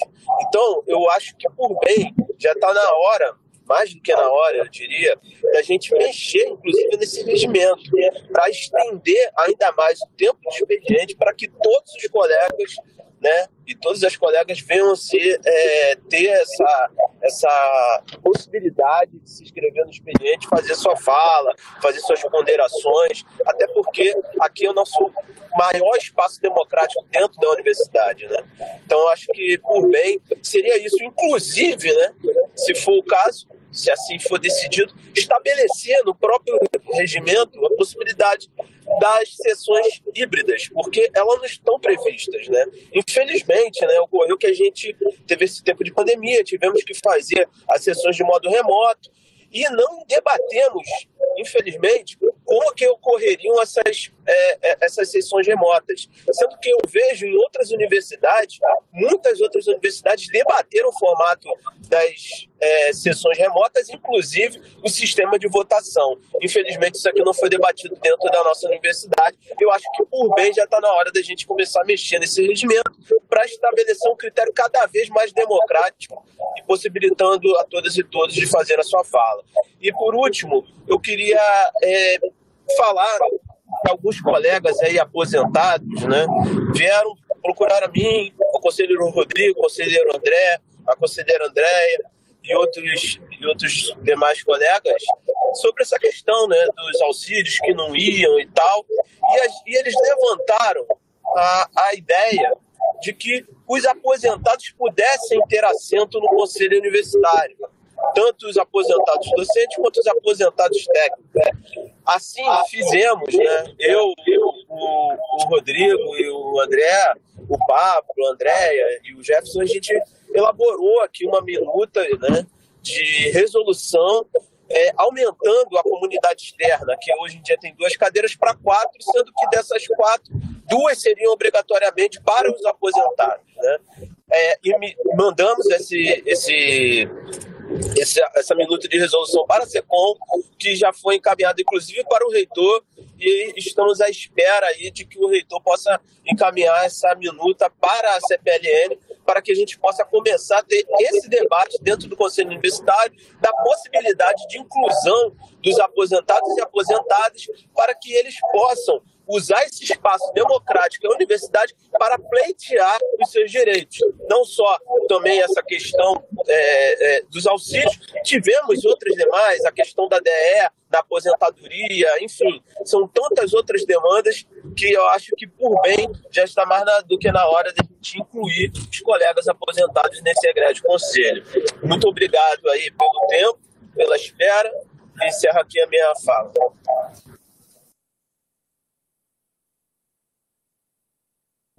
Obrigado, conselheiro Fred. É, a questão dos aposentados eu vou falar. Primeiro eu vou passar a palavra para o conselheiro Rufino para falar das questões relativas à vacinação e à Covid. É, também concordo plenamente que as, os, os, conselheiros devem falar, né? É, nós temos aqui um número considerável de conselheiros aqui é, no nosso conselho. A gente só precisa é, resolver a equação de que se a gente pegar cada conselheiro e multiplicar por três minutos, é, nós vamos ter uma sessão que vai durar horas. Estamos todos em condição de ficar aqui horas debatendo? Se estivermos, podemos pensar em fazer isso, sem problema nenhum. Né? Eu acho que aqui é um lugar democrático, as pessoas têm que ter o direito a falar. É, também concordo que a gente precisa normatizar a questão, a, que, é, a questão da, da, das pessoas que vão falar. A questão é, é, como fazer isso. Eu, particularmente, não tenho essa fórmula. Como o conselheiro falou, é, como você vai escolher essas pessoas? Como você vai fazer a equação se, se esse conselho decidir continuar híbrido, das pessoas que estão, da quantidade das pessoas que não estão no conselho e das pessoas que estão no conselho. Como dividir isso? Eu, eu não tenho essa fórmula. É, quem tiver será muito bem-vindo à ajuda, certo? Bom, eu vou passar para o conselheiro Rufino para esclarecer essas questões, por favor. É, são muitos assuntos, mas rapidamente eu vou tentar e depois é, pode surgir dúvida. A gente. A primeira premissa é que cada 10% de melhora da cobertura vacinal, você reduz 7% da incidência da doença e 8% da mortalidade. Então, essa é a premissa. O maior número possível e a totalidade da UERJ vacinada. Quando a gente, os dados nós temos das duas doses, chega a quase 99%, porque algumas pessoas têm doença, não poderiam vacinar. Mas a dose de reforço é uma grande preocupação. A partir do grupo de 30 anos para baixo, você tem somente 33% das pessoas vacinadas. Então, é, nós temos que fazer, é, identificar isso vai ter uma reunião com os diretores de centro para a gente estabelecer um projeto que, porventura, deve se tornar depois para outras doenças, que é o Monitor UERJ. O Monitor UERJ seria é, um painel diário em que as pessoas... É, nós temos hoje três postos de testagens. Temos o posto de testagem na Pique Carneiro, no campus e também é, no colégio, é, no Instituto de Aplicação. Cada um desses tem um percentual de positividade, em que nesse momento está em torno de 15%. Ah, o Instituto de Aplicação um pouco menos, mas os outros todos em 15%. Eu vou lembrar que há um mês atrás a intenção era não ter tanto posto de testagem, por isso que vários locais não tem mais, porque estava zero. A procura era quase nenhuma e tudo negativo. Então, nós temos que fazer é, um consolidado desses dados e esses dados têm que ser públicos e eles têm que ser transparentes, exatamente para saber é, e entender a nossa condição dentro da universidade. Isso é o primeiro aspecto. Sobre o outro dado relevante é que as gestantes na primeira onda e depois na segunda onda, elas ficaram caracterizadas que elas seriam um grupo de risco, porque elas teriam doenças mais graves, levando à hospitalização e ventilação mecânica. E também tinha um grupo de risco porque pela prematuridade, assim levando o, o recém-nascido a grandes riscos.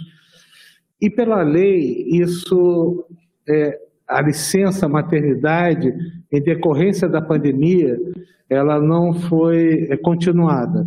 Então, nós já solicitamos e para a reitoria uma análise de retorno da licença gestante. Outro é, aspecto de relevância é que no dia 26 para o 27, às 11 horas da manhã, nós tivemos um contato com, é, com o Instituto de Aplicação, em que um número importante de profissionais estava tendo a Covid-19. No dia 27, nós colocamos a testagem lá, e de, de lá para cá a gente está fazendo várias medidas para monitorar. O que a gente é, verificou nesse período? No dia 1 de junho, a de saúde só tinha notificado é, como licença Covid, em todo junho, hein?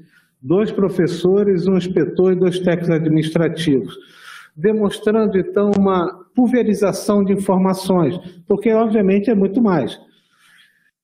Um dos motivos é que as pessoas entregam o atestado posterior, então isso é bem claro, isso não tem problema. Mas a gente tem que eh, saber disso para medidas imediatas. E quais foram as medidas imediatas que nós tomamos no colégio de aplicação? Mesmo não tendo informações oficiais, nós fizemos as mini quarentenas. Quando você tem 10% de uma turma no, em uma semana com positividade, nós é, bloqueamos, ou seja, suspendemos, solicitamos a suspensão da aula daquela turma do grupo durante uma semana. Nós calculamos através é, de instrumentos estatísticos o período de contaminação para contágio. É três dias e 16, né, três dias. Né?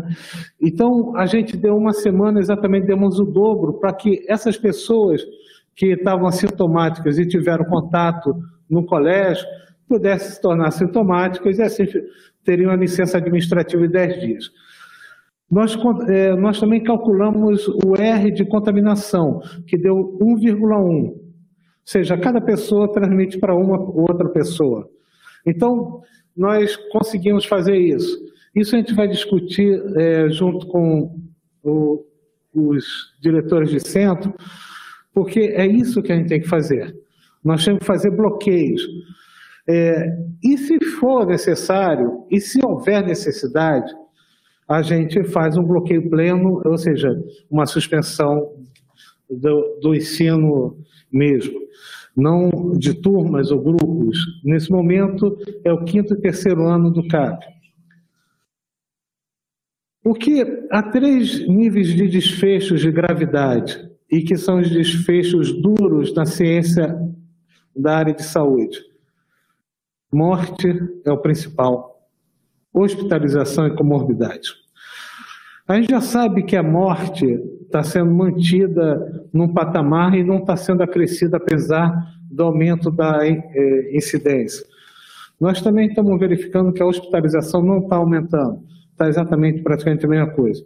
Mas a comorbidade sempre preocupa porque mesmo sendo a Ômicron e as suas subvariantes, ela é com sintomas mais respiratórios altos do que é, é, das vias inferiores, por isso que não hospitaliza tanto, é, a gente não sabe quais são as sequelas futuras.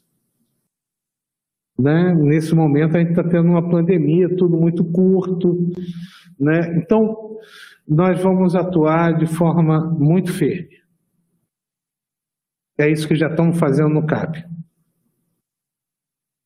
E mais, como as crianças, o CAP tem uma característica muito ruim, porque as crianças não tinham dose de reforço. Só permitiram a dose de reforço agora, segunda-feira, com a faixa etária de 12 até 17 anos, que é a grande parte do CAP, né? Tem abaixo também, mas é a grande parte. Então, a gente conseguiu porque, por que a gente conseguiu? A gente não consegue com muita facilidade as coisas, é porque não estão atingindo as metas de vacinação. Então a gente conseguiu as vacinas e hoje já também está sendo vacinadas as crianças no CAP, até com uma boa adesão, que já vi as fotos. Então a gente vai. É, a procura da vacina no campus da UERJ para a população, comunidade, estava praticamente ficando zero. Então, o que a gente vai pretende? Não vai, a gente não, não deve levar para toda a comunidade, porque já tem os postos de saúde, mas a gente vai tentar trazer a vacinação para a Covid para dentro do principal campus, que é aqui, que a gente tem ainda muita dificuldade é, de recursos humanos, e também a influenza, acho que é completamente viável a gente trazer também, a, estender a, a influenza e trazer para esse grupo que agora dos 50 para cima serem vacinados aqui. Tá? Era basicamente isso. Pode surgir outras dúvidas, a gente tenta ajudar a esclarecer. Obrigado, conselheiro. É, bom, vou esclarecer mais umas questões aqui. É, vou começar pelo auxílio, é, citado pela conselheira Andréia. Bom, o que, que acontece? É, em maio, é, a Alerj aprovou um projeto de lei que incorporava ao ESO, é, e esse projeto de lei foi sancionado pelo governador, e após sancionado, tinha um item no projeto de lei lá que dava a prerrogativa ao reitor para criar auxílios indenizatórios. Aliás, é, dentro dos órgãos do Estado, o reitor da UERJ e o reitor da UENF são os únicos que podem criar esse tipo de auxílio. É, bom, então a lei foi sancionada, logo depois que a lei foi sancionada, o professor Lodge criou três auxílios desse tipo, né? O auxílio saúde, o auxílio transporte e o auxílio educação. O auxílio indenizatório, ele tem uma questão legal que você não pode estender ele para aposentados. Isso é vedado, nós não podemos fazer isso. É... Você criar alguma coisa para aposentado é um mecanismo completamente diferente do auxílio indenizatório. Não tem como fazer. Isso já está bem claro. É, a gente não tem mecanismos legais para fazer isso. Bom, o que, aconteceu depois que tudo isso foi criado? É, a Comissão de Regularização Fiscal vetou tanto a lei quanto a, a criação dos auxílios pelo nosso reitor. Imediatamente, a nossa procuradoria entrou em ação para reverter esse bloqueio do Conselho de Regularização Fiscal. Algum tempo depois aconteceu uma coisa que nós não estávamos esperando, mas que eu acho que foi boa.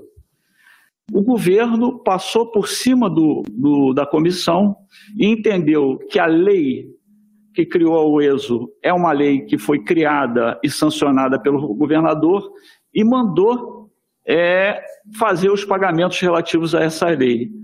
Só que, como os auxílios foram criados pelo reitor depois da lei, o governo não se manifestou sobre isso e esses auxílios estão bloqueados pelo Conselho de Recuperação. É, eu quero dizer que nós estamos dando todos os esforços para que a gente consiga pagar esses auxílios. Eu tenho muita esperança que nós conseguiremos e eu acho que nós vamos ter uma resposta disso até o final do mês de junho. Então a gente continua trabalhando, a gente tem orçamento para pagar os auxílios, não tem problema nenhum orçamentário, nós temos garantia de orçamento até o final do ano porque esses auxílios só podem ser pagos se tiver orçamento. Então, eu queria deixar bem claro para a comunidade que esses auxílios só não estão sendo pagos ainda por veto do Conselho de Regularização Fiscal de Brasília. E nós estamos trabalhando fortemente para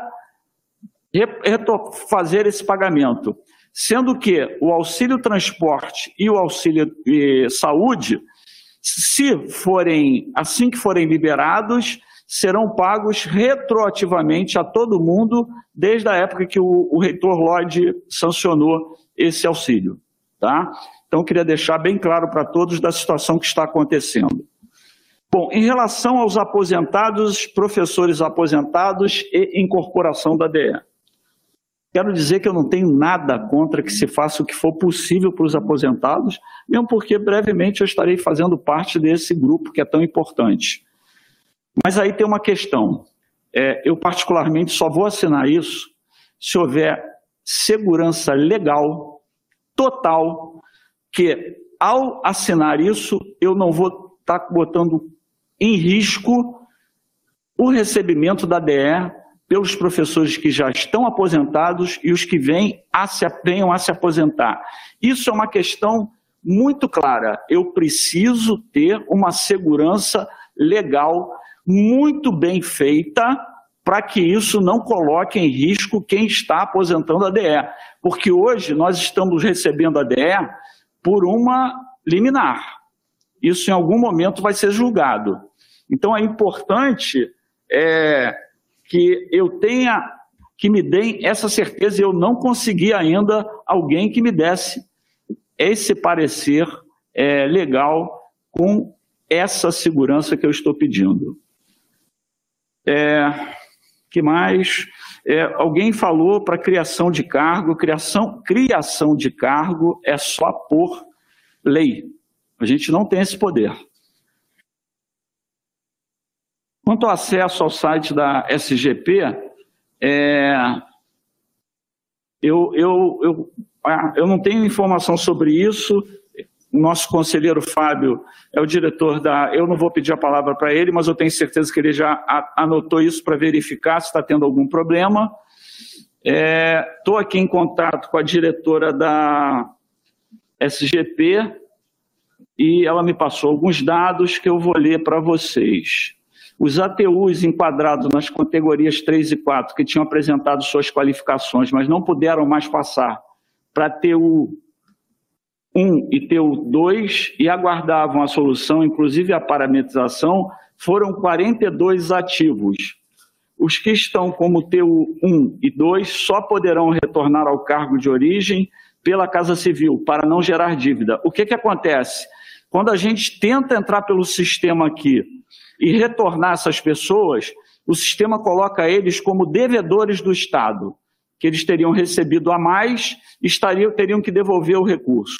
Então, nós solicitamos que a SUSIG fizesse isso, porque eles têm como fazer sem que eles se tornem devedores. E aí resolve o problema, isso está sendo feito, é um processo meio lento, que é manual, mas já está sendo feito.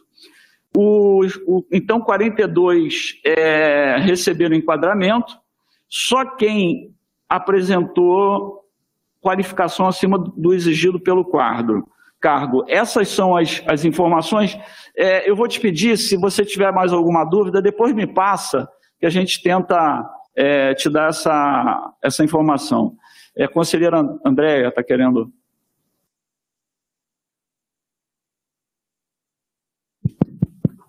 é um esclarecimento.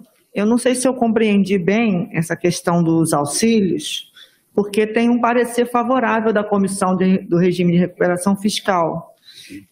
Mas, é, é, conforme você reportou aí, existe um. Parecer favorável do ano passado da lei da UESO. Não, não, não. Do, do ato executivo do, do, do auxílio do Ato Executivo 25 de 2022, que estabelece a concessão de auxílio. Então, existe um parecer favorável da comissão, inclusive está expedido no processo do SEI 15001-006159. Então, eu não estou entendendo é, é, qual, quem, quem fez o, o, o bloqueio desses auxílios. Essa, eu não estou com o processo aqui, mas provavelmente essa foi, se tiver algum parecer da Comissão do Rio, a quem fez o bloqueio foi a comissão de Brasília. Ah, tá. tá? Agora foi esclarecido. Não, não foi tá. a do Rio, tá? Ah, ok. Porque Está foi... bloqueado por Brasília. É, porque existe um parecer favorável da comissão, provavelmente daqui da, da LERJ, né, do regime de recuperação Isso. fiscal. Ah, tá. Porque eu não tinha entendido que tinha sido bloqueado em Brasília. Tá. Tá bom? Então, tá Mas volto a dizer, estamos muito esperançosos que nós vamos conseguir desbloquear isso. Tá. Até o final de junho a gente deve ter uma, uma, okay. uma E não posição. existe nenhum, um, nenhum outro artifício legal para a gente é, é, criar um, um, um, auxílio para os aposentados? Olha, Será que é, não existe? O, o que eu, é, como já participei de comissões aqui do Conselho, é, o que eu posso te dizer é que é, uma maneira dos aposentados que têm direito sempre receberem os benefícios é quando a gente cria planos de cargos. Okay. Né? Os planos de cargos normalmente contemplam os aposentados, dependendo do tipo de aposentadoria que ele pediu, paridade e tal.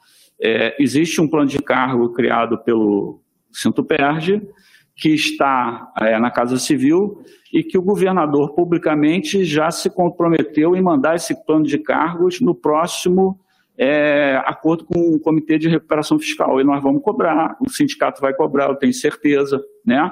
Mas que eu saiba, o melhor mecanismo é plano de cargos, tá? E, Obrigada. Ok?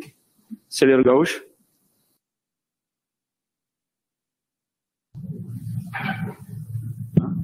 Reitor, eu várias vezes fui até citado, mas é, nem pedi a parte que estou pedindo agora só para fazer um alerta. A minha informação que eu tenho dos queridos companheiros da SGP e que as pessoas que foram para técnico 1, técnico 2, na época, antes do corte, esses, como o senhor bem falou, geraria uma dívida que hoje, é, porque a tabela que a gente fez para salvar a pátria era 50 reais a menos que o salário do, do técnico.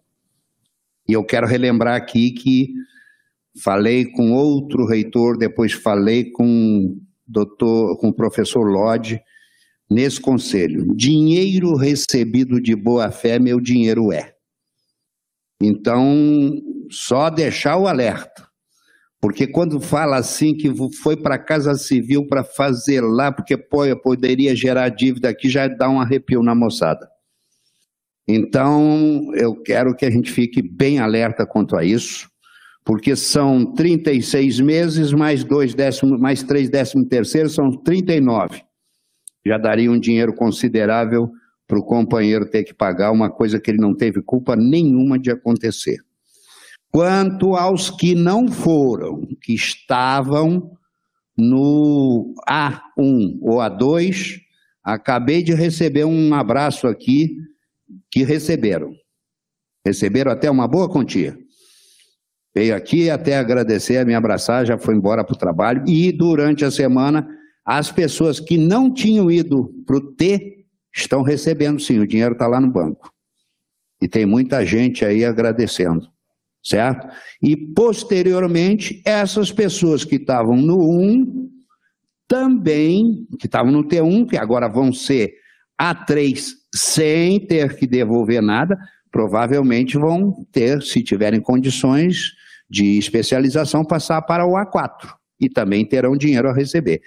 E outra coisa, tem, eu até lhe cobrei na outra fala, tem que ficar de olho no Rio Previdência, porque só esse artigo da Lei 7426 foi questionado. O direito, como o senhor bem acabou de falar, em plano de cargo é extensivo aos aposentados. E esses auxiliares todos terão que receber mais dia, menos dia pelo Rio Previdência. Como o Rio Previdência só trabalha com informes da UERJ, a UERJ tem que informar a eles. Obrigado. Obrigado, conselheiro Gaúcho. Estamos atentos a isso. Bom, não havendo mais é, falas, eu passo para a ordem do dia, processo SEI 20000007, 020-220-2022, proposta de resolução que cria as unidades acadêmicas do campus UERJ, Zona Oeste, e regulamenta a oferta de vagas de seus cursos e da outras providências. Passa a palavra ao conselheiro Ivan Simões Garcia, que será o relator.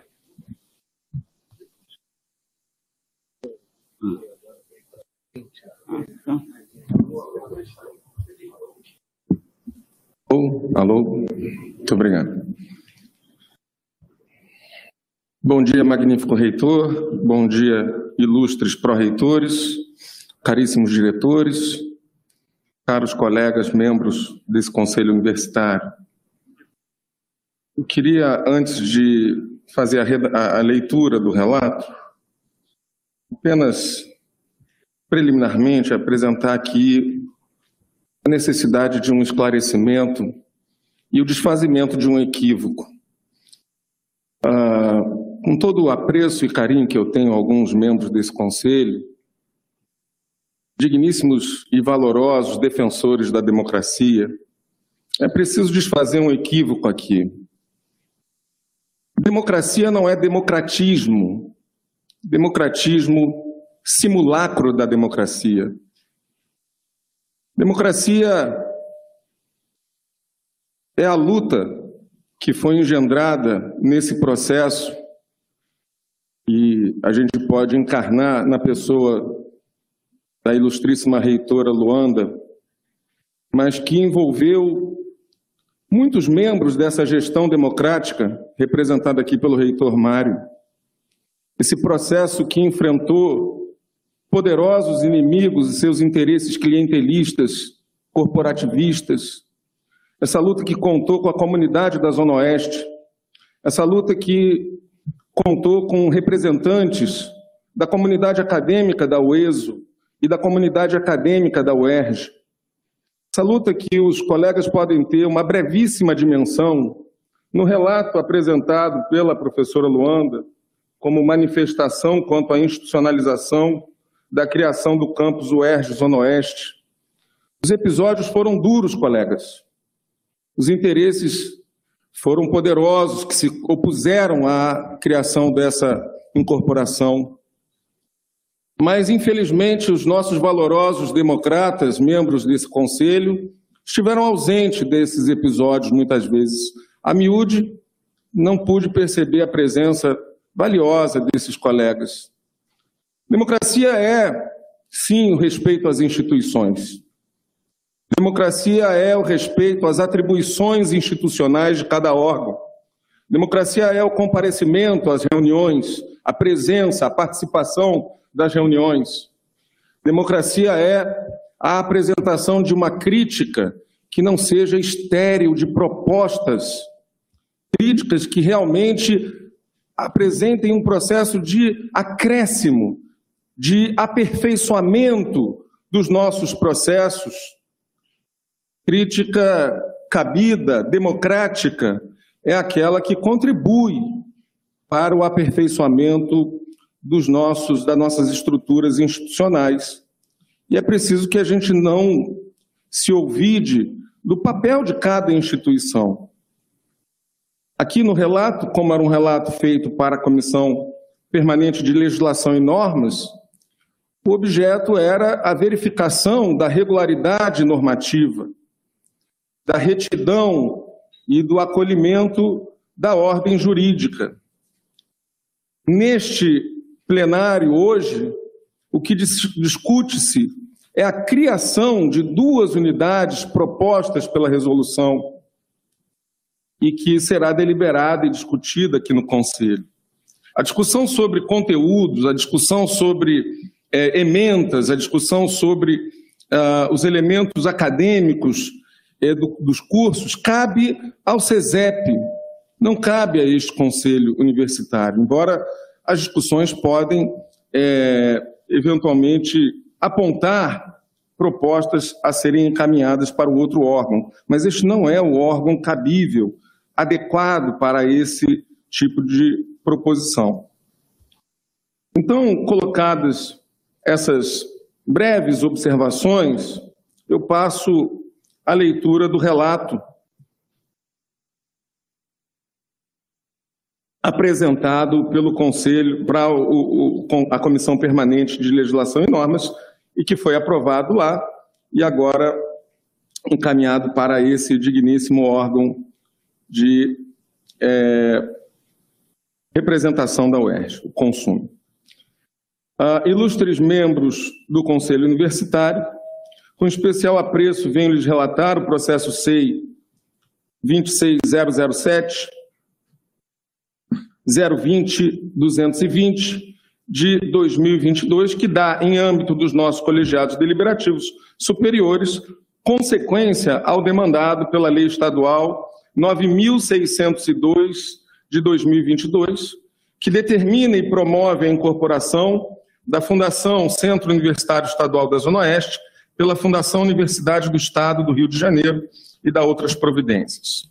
Impera observar, a princípio, que a Lei 9.602 de 2022 determina que, em seu artigo 1, fica determinada a promoção de todos os atos necessários à incorporação da Fundação Centro Universitário Estadual da Zona Oeste, o ESO, instituída pelas leis 3.808 de 2022 5.380 de 2009 e pelos decretos números 37.100 de 2005, 38.959 de 2006 e 39.171 de 2006. Fundação de Direito Público vinculada à Secretaria de Estado de Ciência e Tecnologia e Inovação, à Fundação Universidade do Estado do Rio de Janeiro, UERJ. E no parágrafo 1 da mesma lei, a incorporação da UESO pela UERJ dará origem ao campus UERJ Zona Oeste. O referido texto legal prevê ainda, em seu artigo 2 que a incorporação de que trata o artigo 1 resultará no encerramento das atividades da Fundação Universitária Estadual da Zona Oeste, o ESO, com consequente transferência de todas as suas competências, atribuições, finalidades, servidores, patrimônio, orçamento e gratificações de encargos especiais, GES, para a Fundação Universidade do Estado do Rio de Janeiro, UERJ, inclusive seu acervo de dados sobre discentes, docentes e servidores técnicos, bem como quaisquer outros arquivos de dados institucionais vinculados ao ESO. Ainda podemos obter do texto legal, na leitura do artigo 8 da lei, a incumbência delegada à administração central, a saber, caberá à administração central da UERJ dar suporte integral à manutenção de todas as atividades de ensino, pesquisa, extensão e inovação no campus UERJ Zona Oeste, contribuindo para o desenvolvimento econômico e social da região. Neste sentido, reforçou-se no artigo 15 que caberá à Universidade do Estado do Rio de Janeiro a manutenção de, no mínimo, o mesmo número de cursos de graduação e pós-graduação oferecidos atualmente pela UESO, sem redução do número de vagas e bolsas estudantis disponibilizadas. Além de salvaguardar os direitos isonômicos aos servidores e estudantes de ambas as instituições de ensino superior, o ERJ e o ESO, a lei, em detalhados aspectos, procurou não retardar a implantação da incorporação da antiga UESO ao ERJ. Neste sentido, o texto legal votado foi imediatamente sancionado pelo excelentíssimo governador do Estado, valendo-se de, de fato e de direito o explicado no artigo 20. Esta lei entrará em vigor na data de sua publicação, ficando revogada a Lei 5.308 de 2009 e seus decretos regulamentadores. Atendendo ao preceituado na mencionada lei, a reitoria da UERJ que, juntamente com as representações da UESO e da UERJ, de todos os segmentos, né, e aqui cabe mais uma vez frisar o papel de respeito às instituições e órgãos da UERJ, já havia ativamente contribuído para a construção do texto original da dita norma, tratou de dar agilidade e materialidade interna ao processo de incorporação, visando dar estabilidade aos servidores às atividades e aos serviços praticados e oferecidos pela antiga UESO, tendo como balizador a data de 22 de março de 2022, criando administrativamente o campus UERJ Zona Oeste. E cabe, mais uma vez, frisar o papel das AEDAS uh, 41, uh, 28 e 30.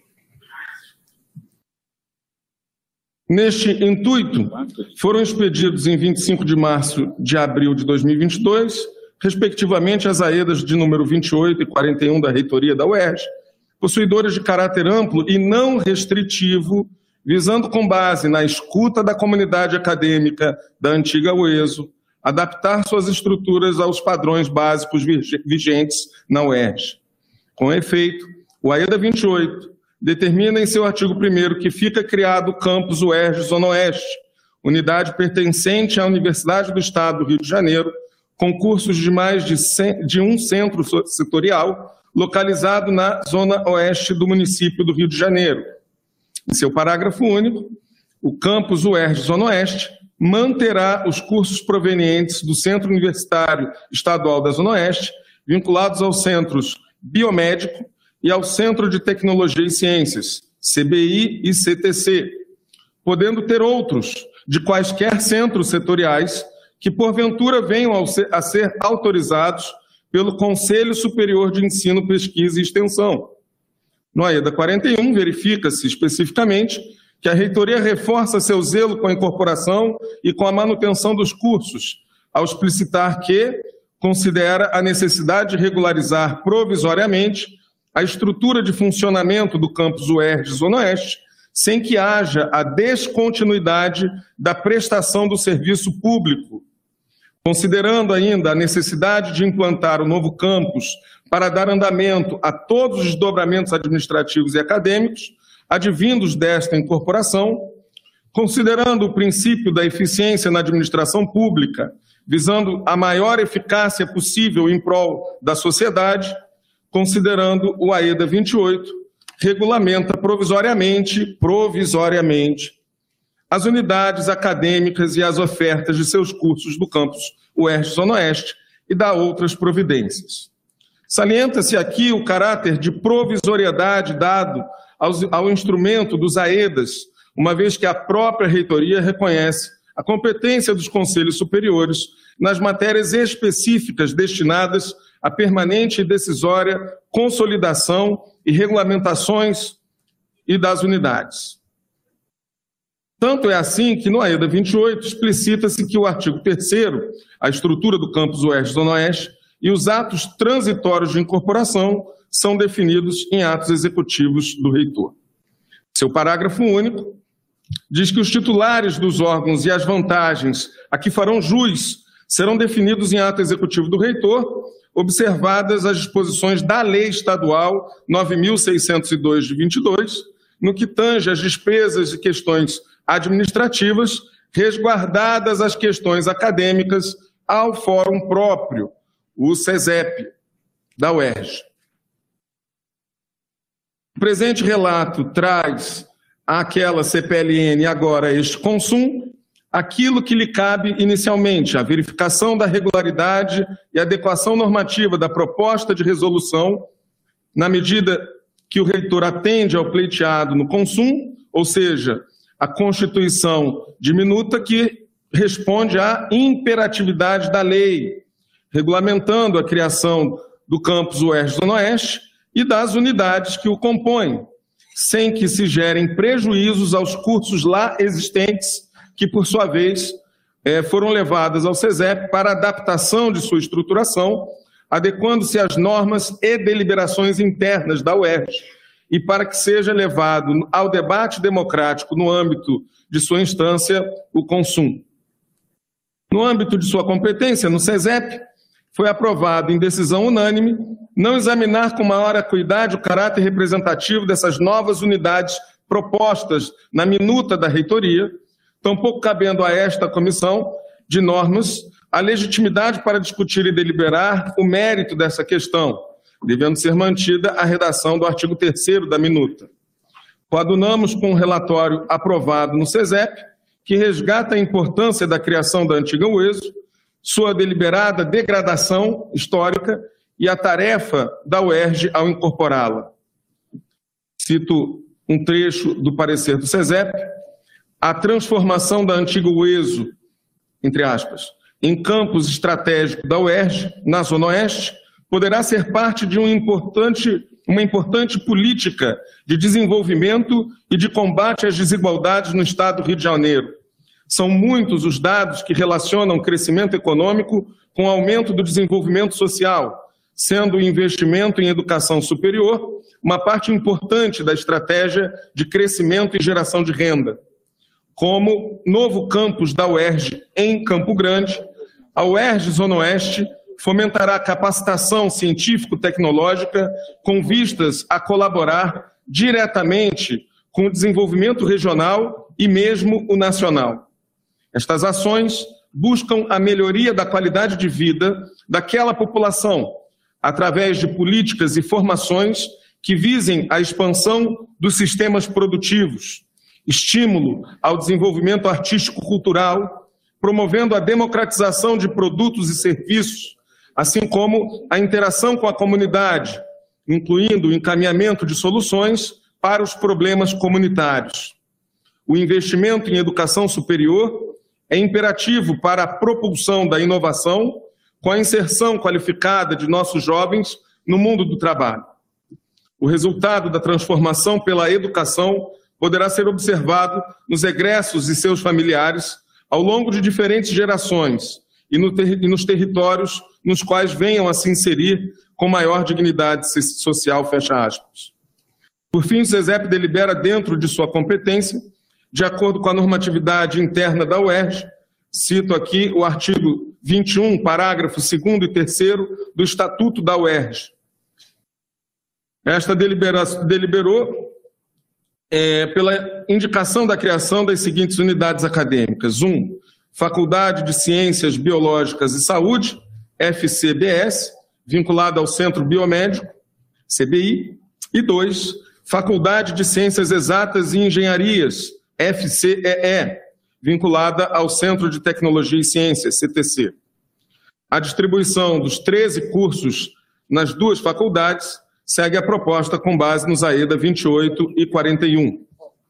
Assim, conclui-se que, nos limites de competência da CPLN, tanto a minuta de resolução da reitoria quanto a manifestação do SESEP se encontram em perfeita conformidade com o quadro normativo da UERJ, assim como com o ordenamento legal vigente, cabendo encaminhar o texto de minuta para posterior apreciação de seu mérito no âmbito do egrégio Conselho Universitário da UERJ.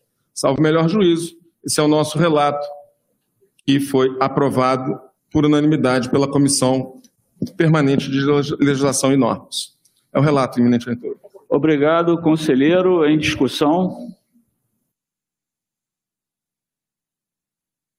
Conselheiro Gaúcho.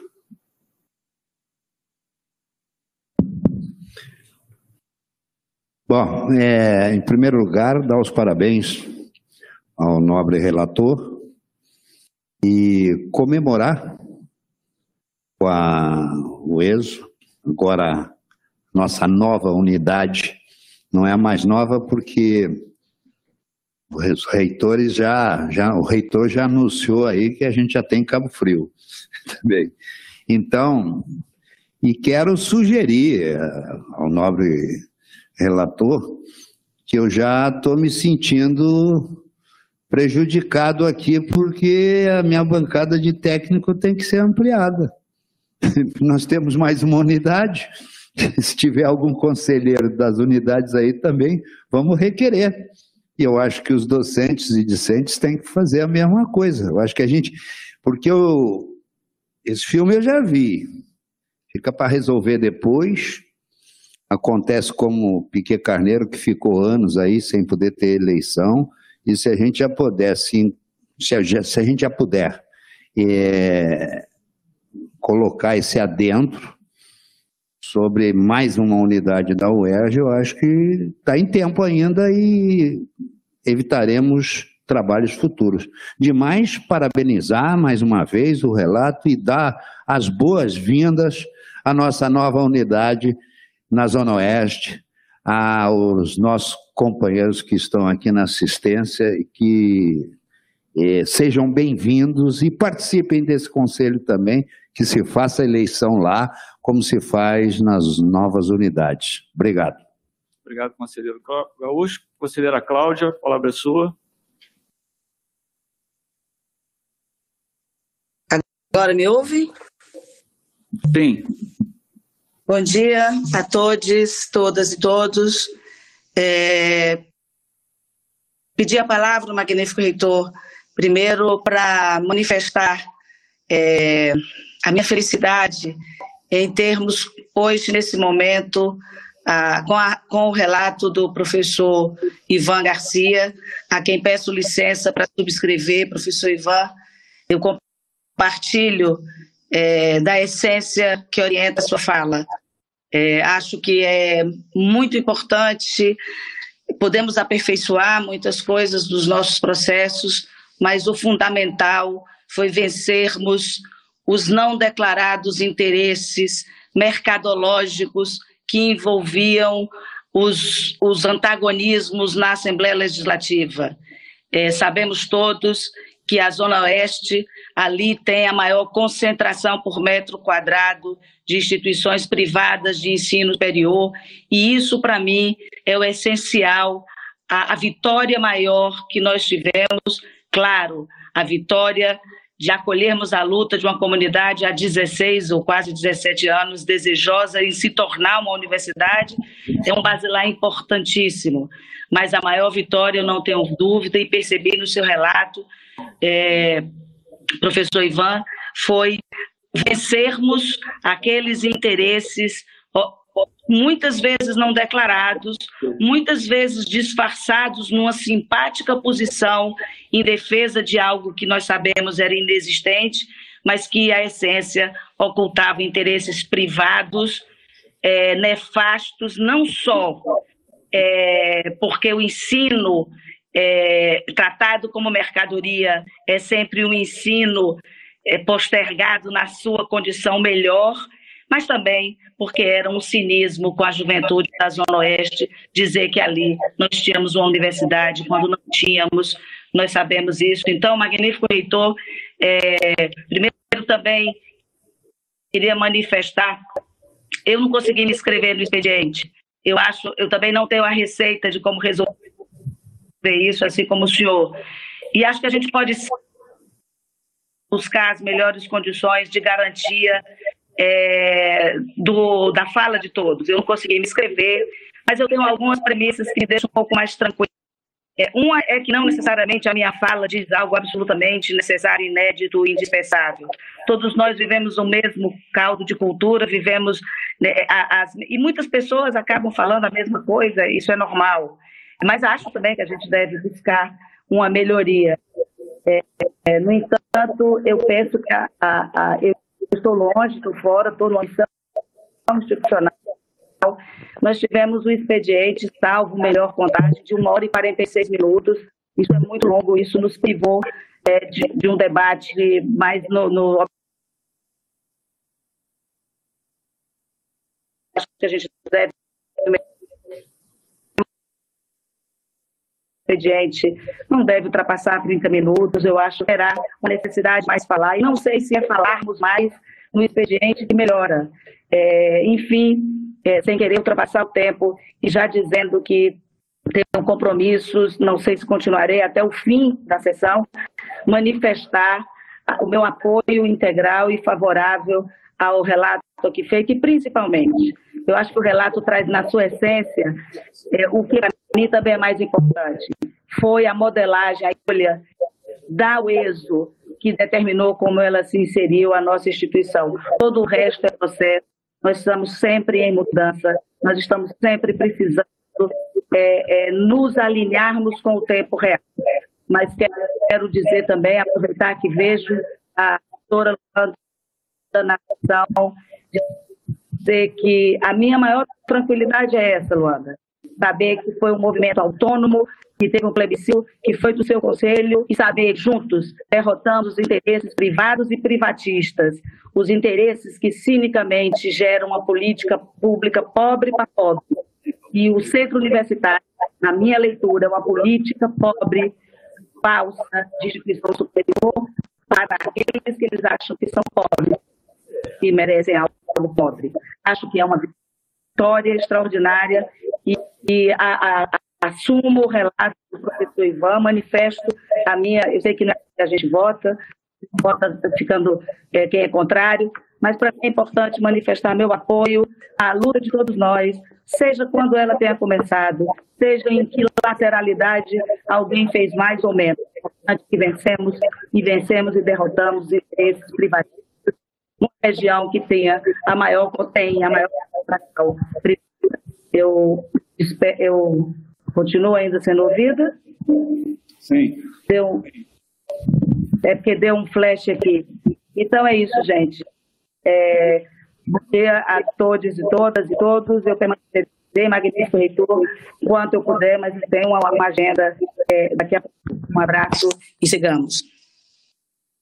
Obrigado, conselheira Cláudia. Conselheira Nádia, a palavra é sua. Hã? Está é, tá escrito aqui. Então é conselheiro Bruno. Eu, eu queria é, sugerir, nós aqui no plenário recebemos o documento intitulado Manifestação contra a Institucionalização da Criação do Campus UERJ Zona Oeste e das Unidades Acadêmicas. Um documento bastante robusto e com dados importantes para o processo. E minha questão de ordem que eu gostaria de sugerir ao plenário que nós convidássemos, abríssemos a possibilidade de, na sequência das inscrições, um representante do documento pudesse se manifestar no plenário, dada a importância da matéria e a alegria que o tema tem trazido para todos nós no dia de hoje. Então, se algum dos colegas se sentir confortável, sugiro ao plenário que façamos o convite e também que o documento seja pensado ao processo. Muito obrigado, senhor presidente. Obrigado, conselheiro. É, pergunto se alguém discorda da, da, proposta do conselheiro Bruno de que venha alguém aqui, possivelmente a reitora, é, fazer uma explanação sobre esse documento. Se alguém é contra, se manifeste aí no, no plenário ou se manifeste aqui na, no chat do, do conselho.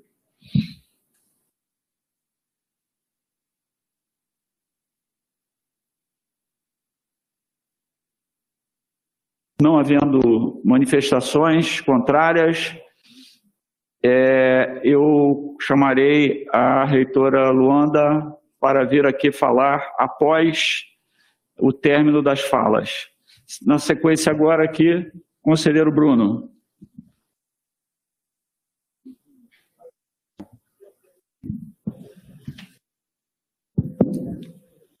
É, bom, então, uma boa tarde já a todas e todos.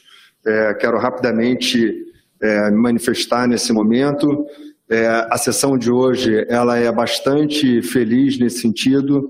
Né? É um, a vitória de um processo histórico.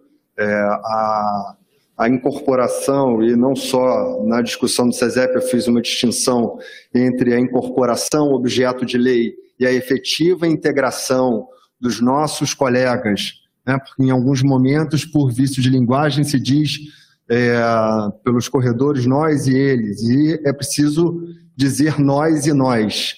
Somos nós na Zona Oeste com muita alegria. É, quero. É, Para nós, a presença é, de todos nós com vocês aqui é absolutamente fundamental.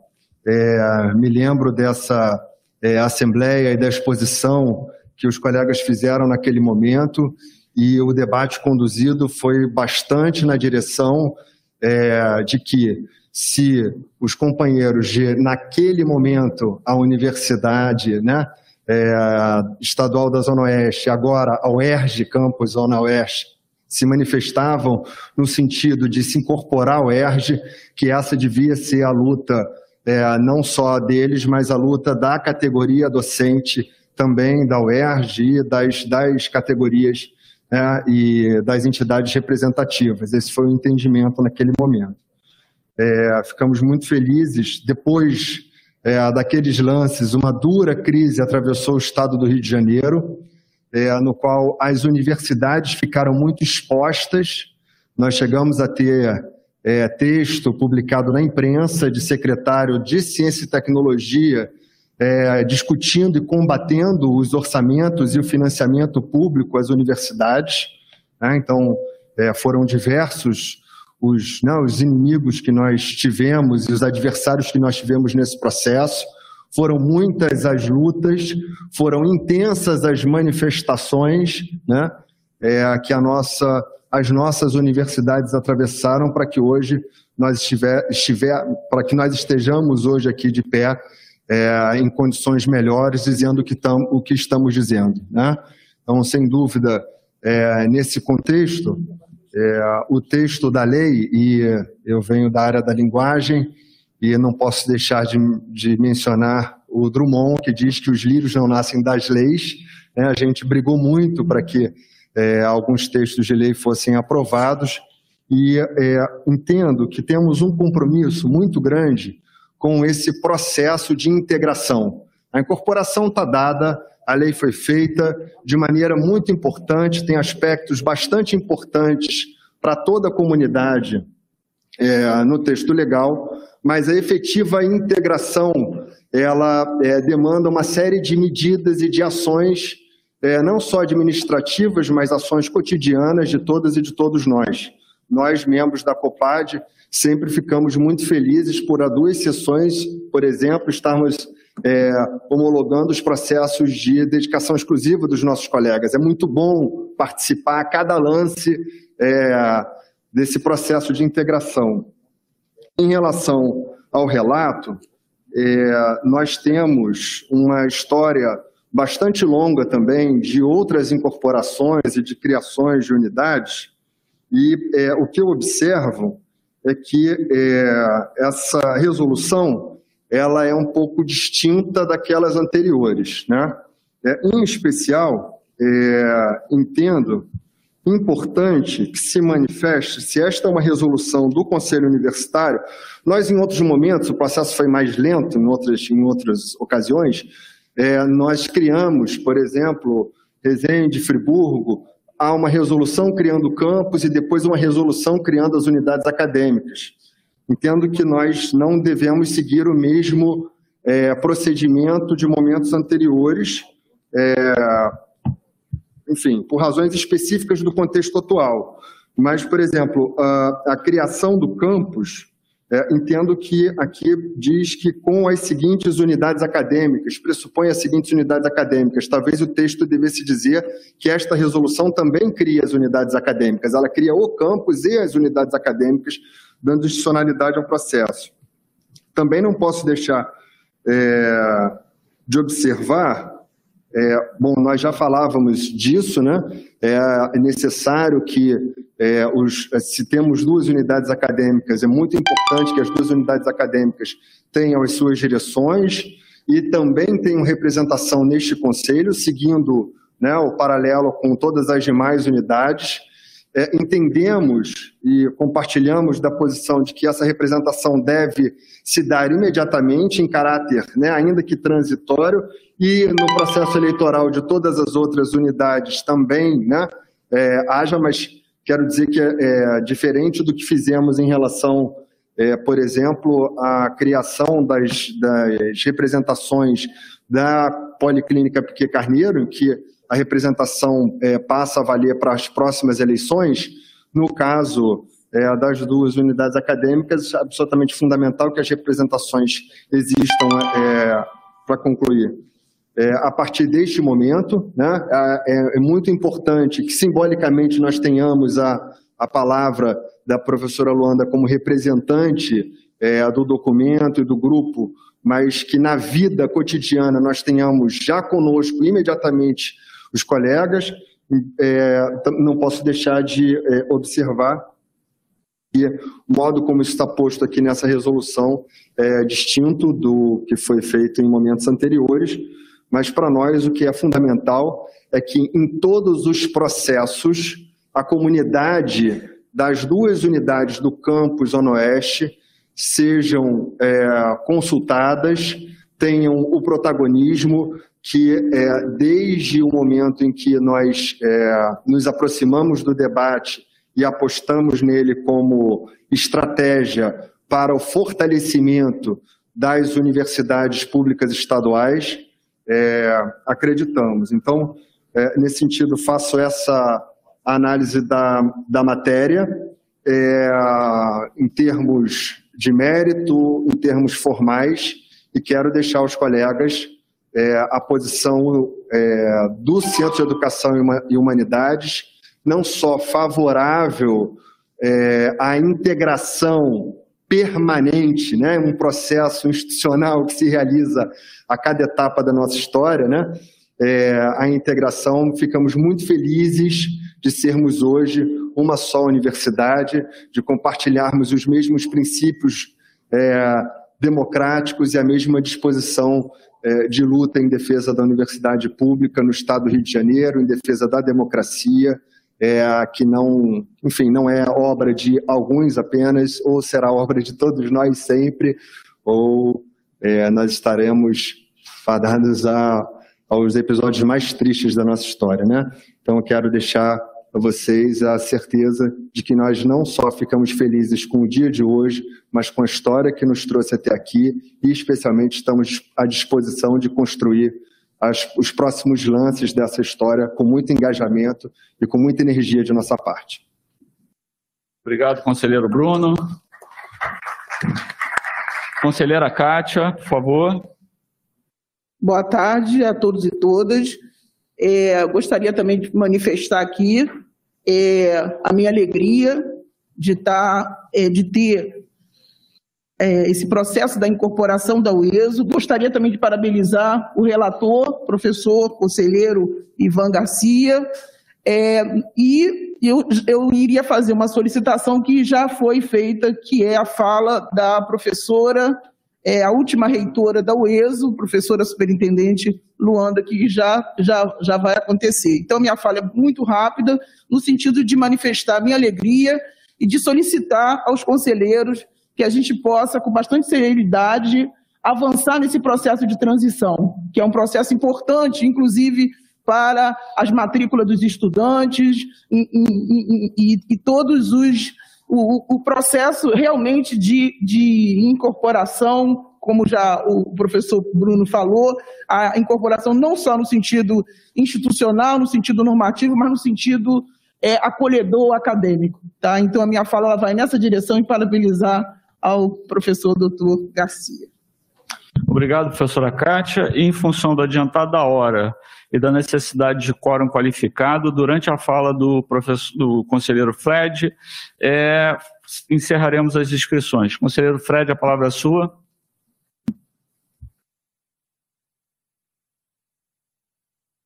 Conselheiro Fred, está conectado?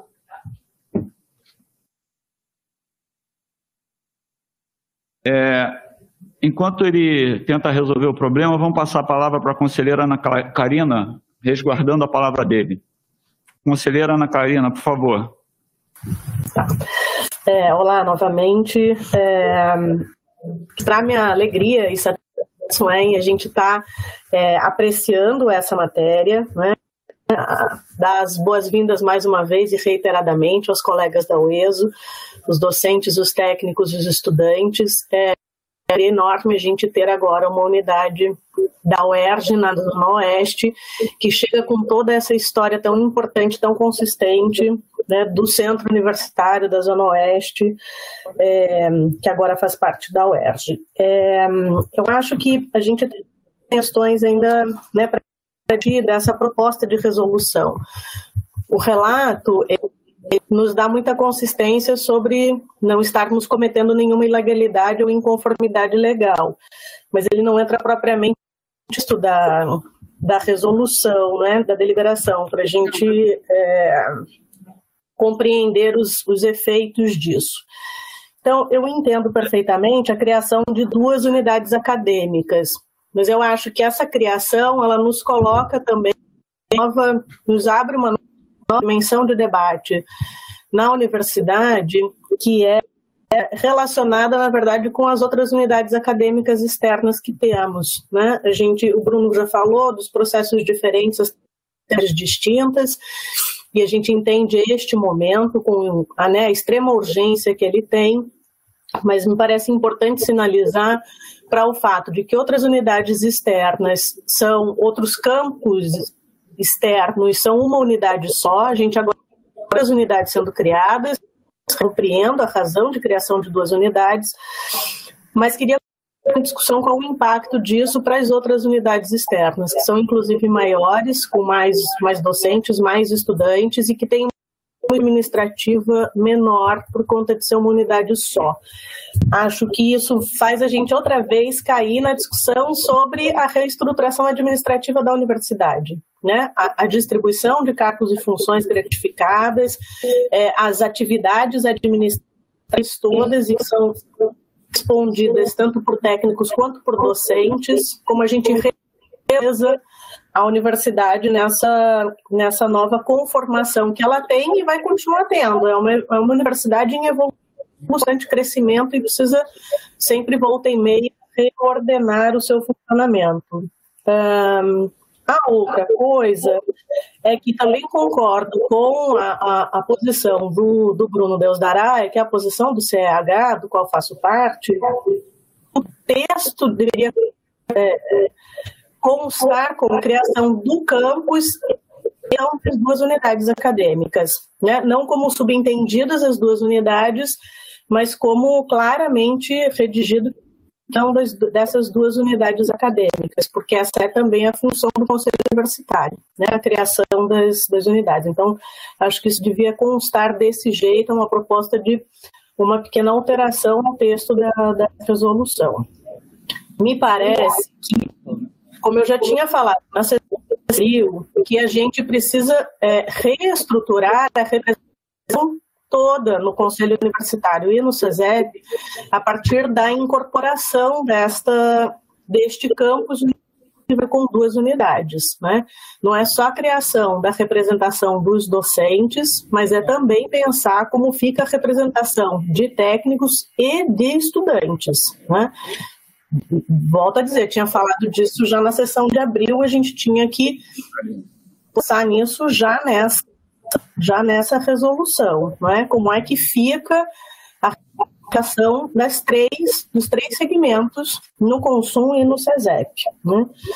Em relação à representação docente, é, eu não vejo razão para que a resolução estabeleça quem ocupará, mesmo que transitoriamente, essas vagas criadas é, é, de representação docente no consumo. Me parece que essa pode ser uma das unidades. Ainda que esteja já naquele documento, a gente recebeu por e-mail também, a, a justificativa para que os diretores é, assumam esta representação, não me parece que isso deva em uma resolução. A gente entende é, que diretores e reitoria e tal são os cargos executivos e o consumo tem uma função legislativa. Não há por que a gente assumir em documento a concomitância das apresentações executiva e legislativa. Se as unidades decidem assim, é da autonomia das unidades fazerem isso. Né? Mas me parece que a resolução do consumo deveria criar as duas vagas e remeter as unidades processo né, de escolha, eventualmente utilizando o conselho departamental, né? ou outro procedimento que as unidades achem é, pertinente, mas como uma decisão das unidades. Né? Esse consumo cria as vagas e as unidades deram como, como, como fazer. Então, essas são minhas considerações especificamente o texto da resolução, que é o objeto da nossa deliberação aqui agora nesse momento. É, obrigado, conselheira. Conselheiro Fred, está em condições de falar? Pois não, conselheiro? Está sem som.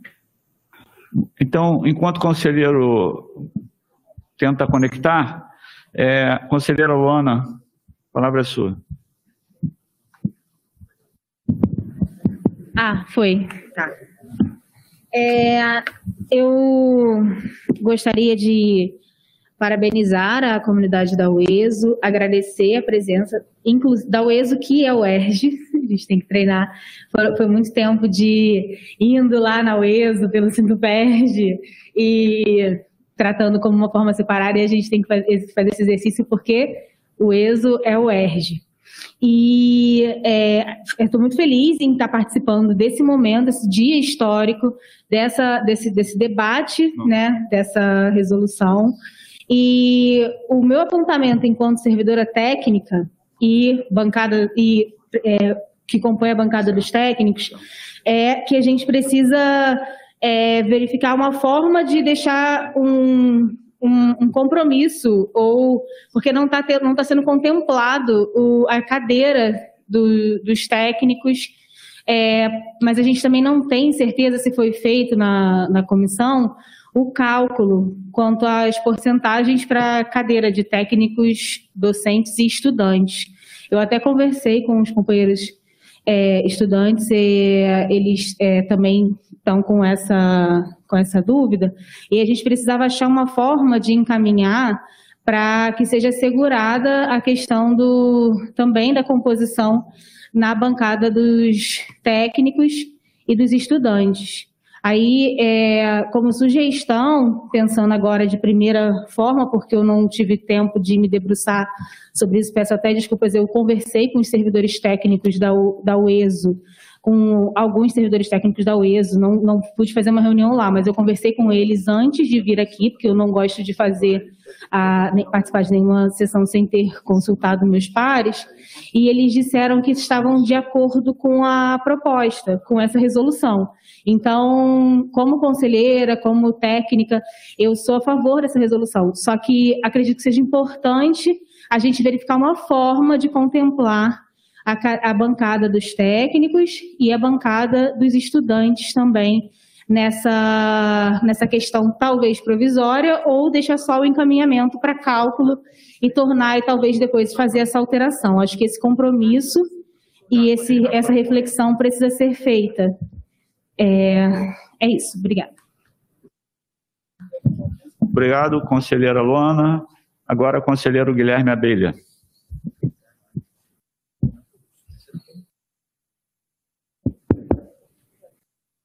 Boa tarde, todas e todos. Né?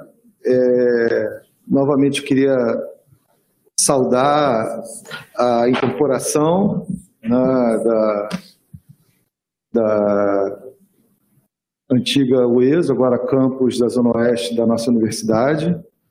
É, sempre, né, e aí esse tempo histórico, essa dimensão histórica, ela, ela nos dá a possibilidade de observar como esses processos foram se dando. Né? Eu lembro de algumas figuras históricas dessa universidade aqui, né? e de alguns processos que aconteceram aqui é, e também na Assembleia Legislativa da, da nosso Estado. É, eu lembro muito de algumas conversas que eu tive no passado com o saudoso Coscarelli, e Coscarelli sempre mencionava que a, o ESO não deveria ter existido enquanto uma uma entidade autônoma. Eu, jovem, né, mais jovem naquela época, às vezes até questionava isso, né? Não, aí ele explicava porque precisava ser integrado, precisava ser parte de um corpo maior, né? A universidade vai ter muitas dificuldades, né, em ter um campus, né? Nós nós tivemos em muitas lutas é, e muitas promessas de se ter um campus específico para o ESO, na Zona Oeste, né? teve projeto de campus, eu lembro do João Bosco, é, à frente da Associação Docente da UESO, discutindo isso, é, nossa Adoeso, eu lembro de muitas muitos processos que se rolaram, né, junto com a FETEC, junto com, com a UENF, né, em que nós sempre buscamos ter convergências de direitos, de possibilidades, e, infelizmente, a UESO sempre teve muito mais dificuldade né, de conseguir algum tipo de equiparação né, às demais universidades do sistema. E é, isso né, me faz lembrar também de outras dimensões históricas, por exemplo, da luta, que eu fiquei muito feliz de ouvir do, do, do representante do CEH, o professor Bruno Deus Dará, a respeito da é, inclusão de professores que vieram, foram incorporados através da UESO, no regime de dedicação exclusiva. Eu lembro bem de uma época que nos foi, nos foi, nos foi dito uma falsa verdade. E a história, ela é capaz de depurar essas falsas verdades. A falsa verdade daquela época, de 2008, era que nós não poderíamos ter DE nessa universidade aqui, senão não teríamos plano de carreira. Né? E hoje, muitos de nós que estamos aqui somos professores DE, somos professores que têm um plano de carreira, e eu fico muito feliz que os companheiros da UESO tenham essa possibilidade. Né?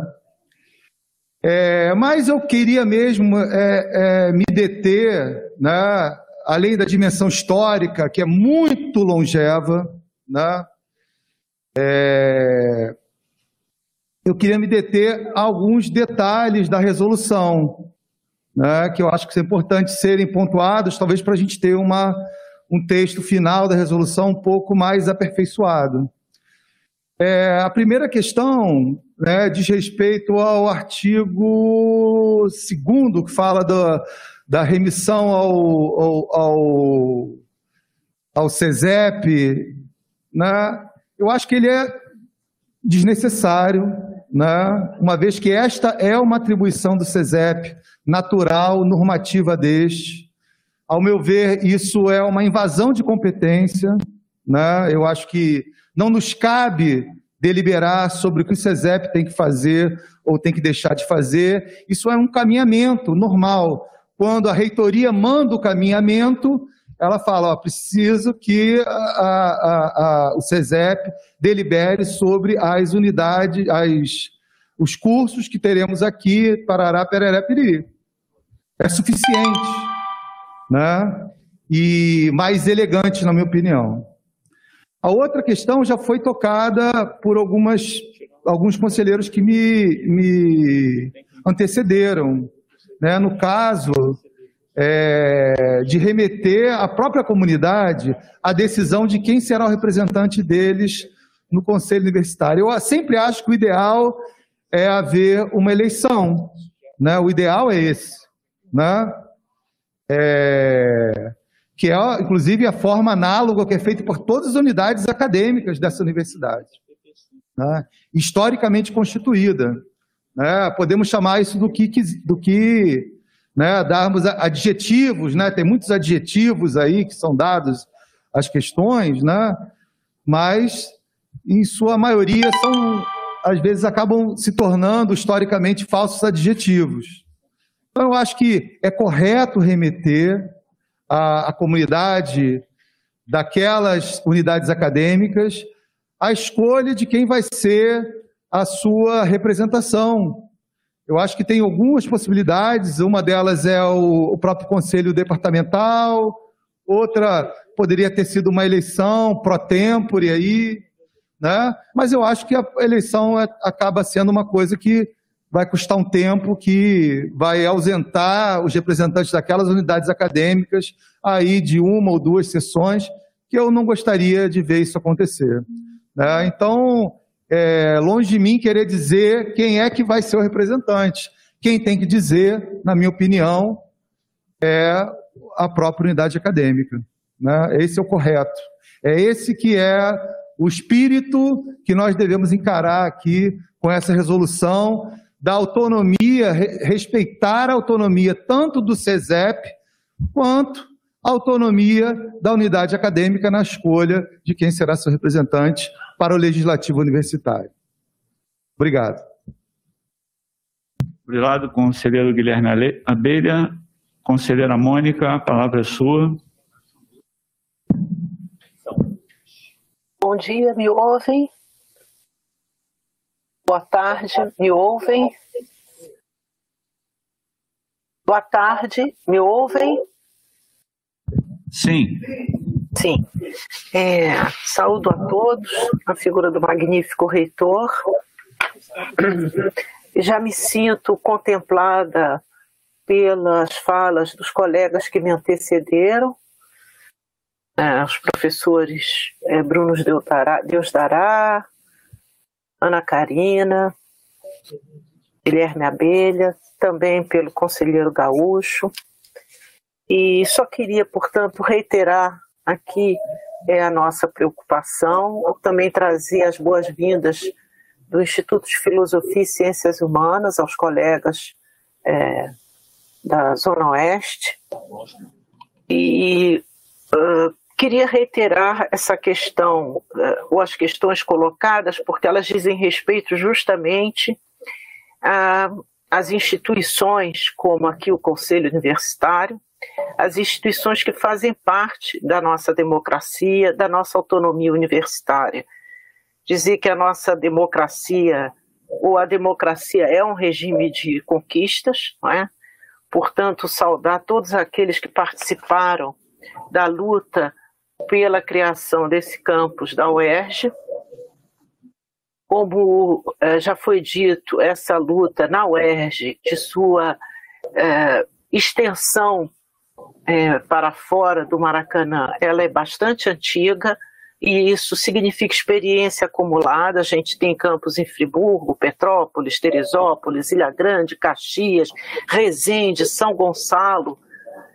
E Portanto, as observações que foram aqui feitas, elas é, simplesmente buscam contribuir para é, um processo mais célere e mais é, bem constituído é, dentro da universidade. Deveriam ser observadas no relato, é, no que tange tanto a essa nomenclatura que é utilizada, mas também no que tange a questão da representação nos órgãos é, da universidade. Portanto, eu acho que é muito importante, até porque a CPLN tem uma larga experiência nisso, como já foi aqui lembrado anteriormente, pelo outras sessões, inclusive, vimos é, o processo que foi longo da Policlínica Piquet Carneiro, Seria interessante que a democracia entrasse nesse relato, não sugerindo quem deve ser representado, e que a CPLN pudesse justamente fazer rapidamente o cálculo percentual em relação a, a, ao Conselho Universitário, ao CESEP, já colocando isso claramente é, no projeto, mas não indicando como esse rito vai se dar, porque, como já foi aqui sugerido,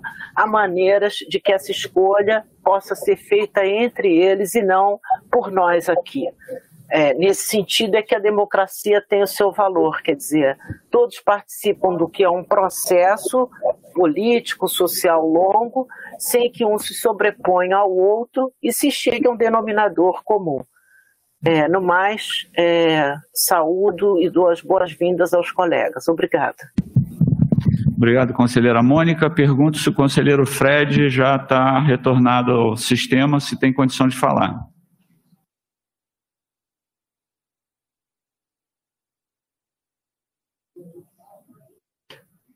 Conselheiro Fred.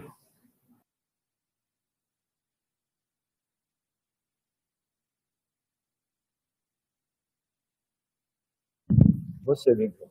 Vou te chamar. Bom, não conseguiu, voltarei a chamá-lo. É, passo agora para o conselheiro Lincoln. Pode usar esse aqui. Boa tarde a todos e todas. Em primeiro lugar, é, venho aqui dizer que é um momento histórico para este Conselho, é um momento que registra e demarca o crescimento dessa universidade ah, em parceria com a perspectiva da educação pública, da oferta da educação pública e do seu fortalecimento. Por isso, a incorporação da UESO, ela é a incorporação de pessoas e é a incorporação do trabalho da oferta da educação pública. Eu acho que ela tem um significado absolutamente especial neste momento, em que a gente vive crises, é, e já foi dito isso aqui por outros conselheiros, crises provocadas por sobre a educação pública e a UERJ nesse sentido, à medida em que se inclina em direção da antiga UESO, hoje UERJ Zona Oeste. E a UERJ Zona Oeste, à medida em que entende a da necessidade dessa incorporação e aponta para nós há algum tempo já as suas formas de se adequar à nossa estrutura porque no, as nossas estruturas não são equânimes, não são absolutamente semelhantes. Então há todo um esforço que está sendo empreendido pela comunidade acadêmica da UESO, pelos segmentos da UESO, da antiga UESO, né?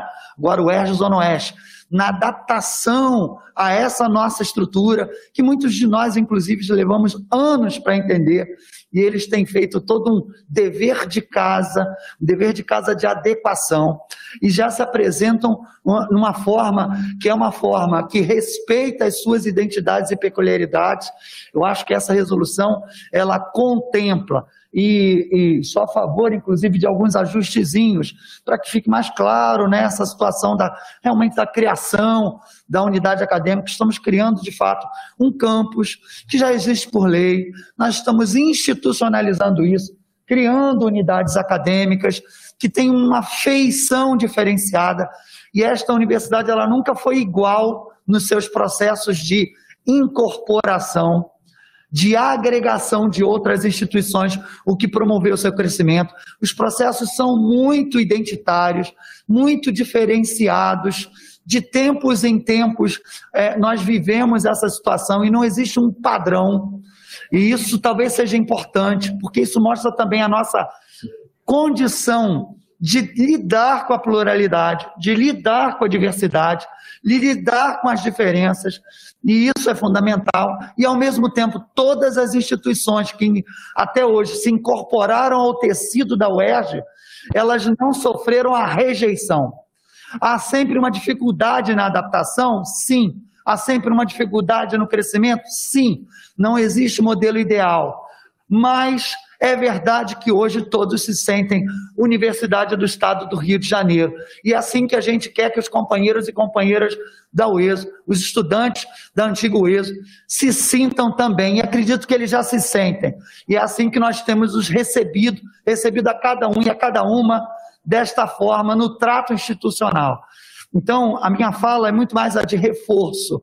Hoje temos uma situação é, que não pode ser impeditiva para que a gente, de fato, institucionalize essa, essa aproximação, esse entendimento de uma comunidade só, que é o ERJ, Zona Oeste, o ERJ, como parte do, todo integrante da UERJ.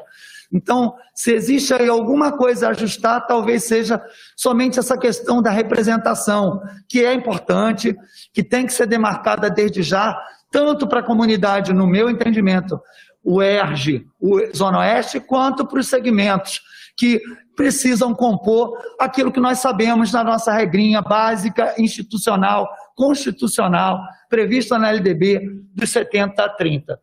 Absolutamente a favor e temos que tomar essa decisão hoje, porque eu acho que é uma decisão que também dá tranquilidade aos nossos companheiros e companheiras. Lá no CESEP, futuramente chegarão as propostas com base em deliberações dos diferentes cursos que são ofertados. É um modelo novo, é uma ideia nova de ocupação, de, de estruturação de campos, mas é fundamental que a gente também esteja aberto a esse tipo de ideia, ainda mais quando ela nasce da base, né? Ela tem uma legitimidade porque ela nasce da identidade da base uesiana, vou usar essa expressão. Obrigado a todos e todas é, e espero que a gente consiga chegar a um bom termo aqui. Obrigado, conselheiro Lincoln. Pergunto mais uma vez se o conselheiro Fred está em condições de fazer a sua fala. É, me ouve? Sim, estamos ouvindo. Ah, que bom. é, mais uma vez, agora, boa tarde né, a todas e todos. É, primeiro, queria manifestar aí né, é, um, um agradecimento né, de estar podendo né, estar aqui né, é, nessa sessão, no qual estamos discutindo um assunto muito importante, que é a questão da criação né, é, do campus é, da Zona Oeste, né, o campus Oeste Zona Oeste. É, estava aqui no, nesse, no debate quando referente à incorporação da UESO, que virou depois é, projeto de lei, que depois foi aprovado na ALERJ e foi assim aprovada, né, posteriormente na própria ALERJ, a incorporação, né, a gente tem a lei da incorporação da UERJ, da, da, da UESO para com a, a UERJ, criação aí do campus da Zona Oeste. Então, acho é, de uma extrema importância a gente está, de fato, aprovando isso. Eu acho que não é mais, como o professor Bruno Dará disse, eles ou nós, somos nós, né? Não é mais é só o ESO, é o, é o ERG na Zona Oeste. E, e eu acho que eu acho e, e penso aqui, né, ouvindo as falas, que não há nenhum problema né, é, referente a isso, né?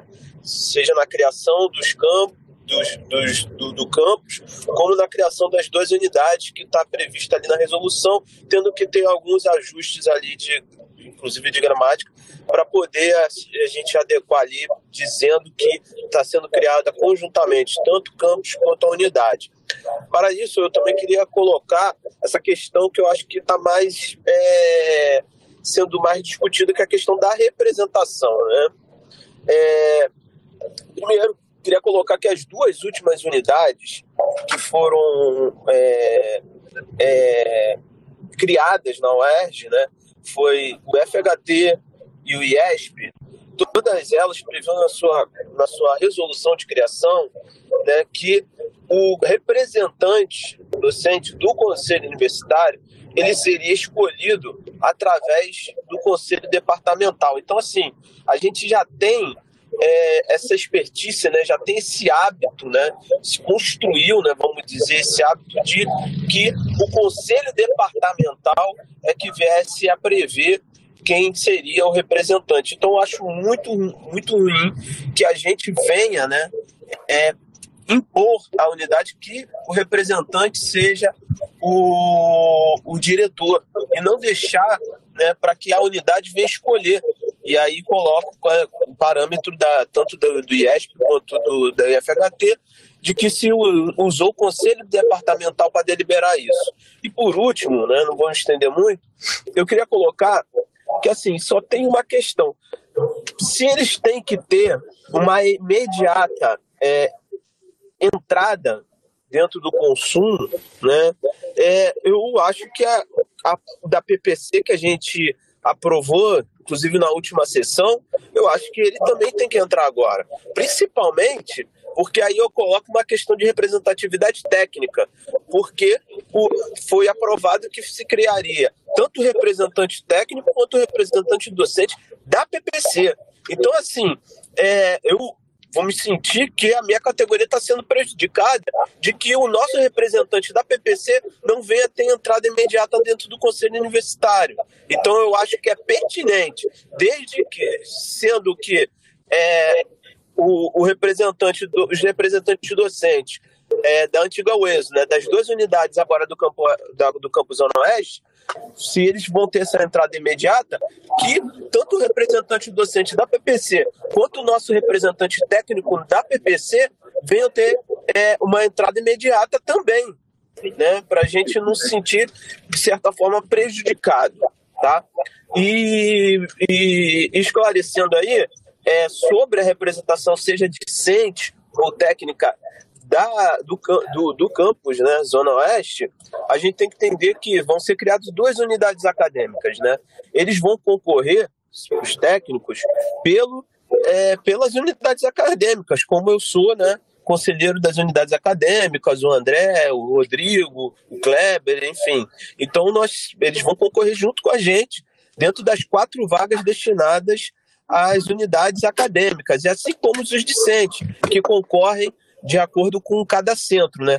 Pelo que eu vi, né, um, uma unidade vai ser vinculada ao CTC e outra ao centro biomédico. Então vai, ser, vai ter essa concorrência de acordo com isso. Até porque, é, senão, se a gente criar uma vaga específica de técnico para o ESO, a gente vai prejudicar outras unidades que, inclusive, são até maiores, por exemplo, a FFP, e não tem representante técnico, né?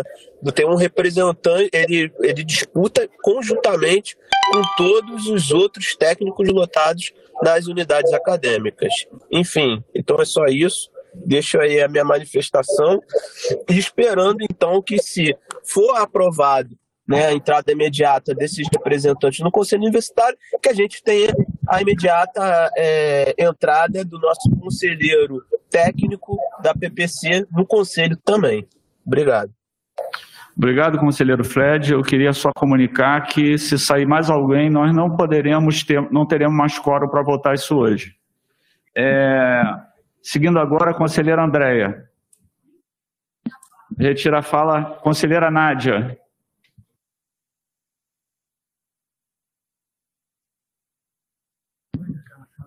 Rapidamente.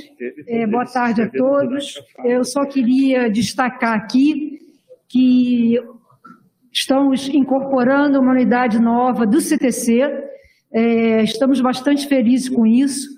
Já relatamos na última COPAD nove vagas de substituto para a nossa unidade do CTC. Estamos ajudando o professor Dario a realizar os concursos de substitutos a tempo antes da lei eleitoral e dar as boas-vindas essa unidade nova do CTC e na próxima reunião do CTC já teremos a presença do professor Dario, com quem já estamos é, ajudando em tudo que a gente puder e colocar o CTC à disposição para essa incorporação dessa nova unidade nossa, agora o ERG. Muito obrigado, só isso. Obrigado, é, conselheira Nádia. Eu chamo agora, conforme solicitado pelo, por esse conselho, a magnífica reitora da Universidade Estadual da Zona Oeste, que agora é o ERG. A palavra é sua, professora Wanda.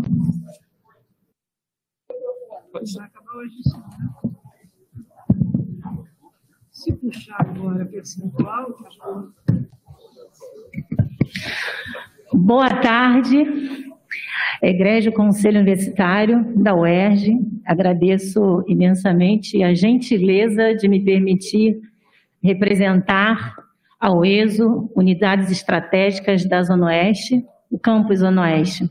Boa tarde, magnífico reitor, e a toda a sua base aqui de conselheiros que auxiliam e regulamentam e entregam para o Estado fluminense um equipamento público como a UERJ de grande importância para o Estado. É, é, realmente um dia de vitória, porque é uma pretérita, né, pretérita luta de levar para a Zona Oeste a primeira universidade pública.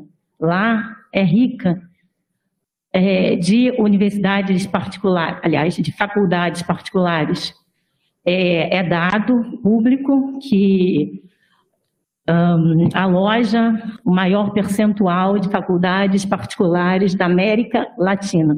Portanto, interesses particulares sempre estiveram presentes e, de fato, a gente consegue compreender que foi, foi, não é mais, projeto de que o Centro Universitário Estadual da Zona Oeste com a sigla é, que remetia à universidade, só que não era universidade, era centro universitário, era de fato um projeto para a educação, não somente superior, mas educação da Zona Oeste não progredir.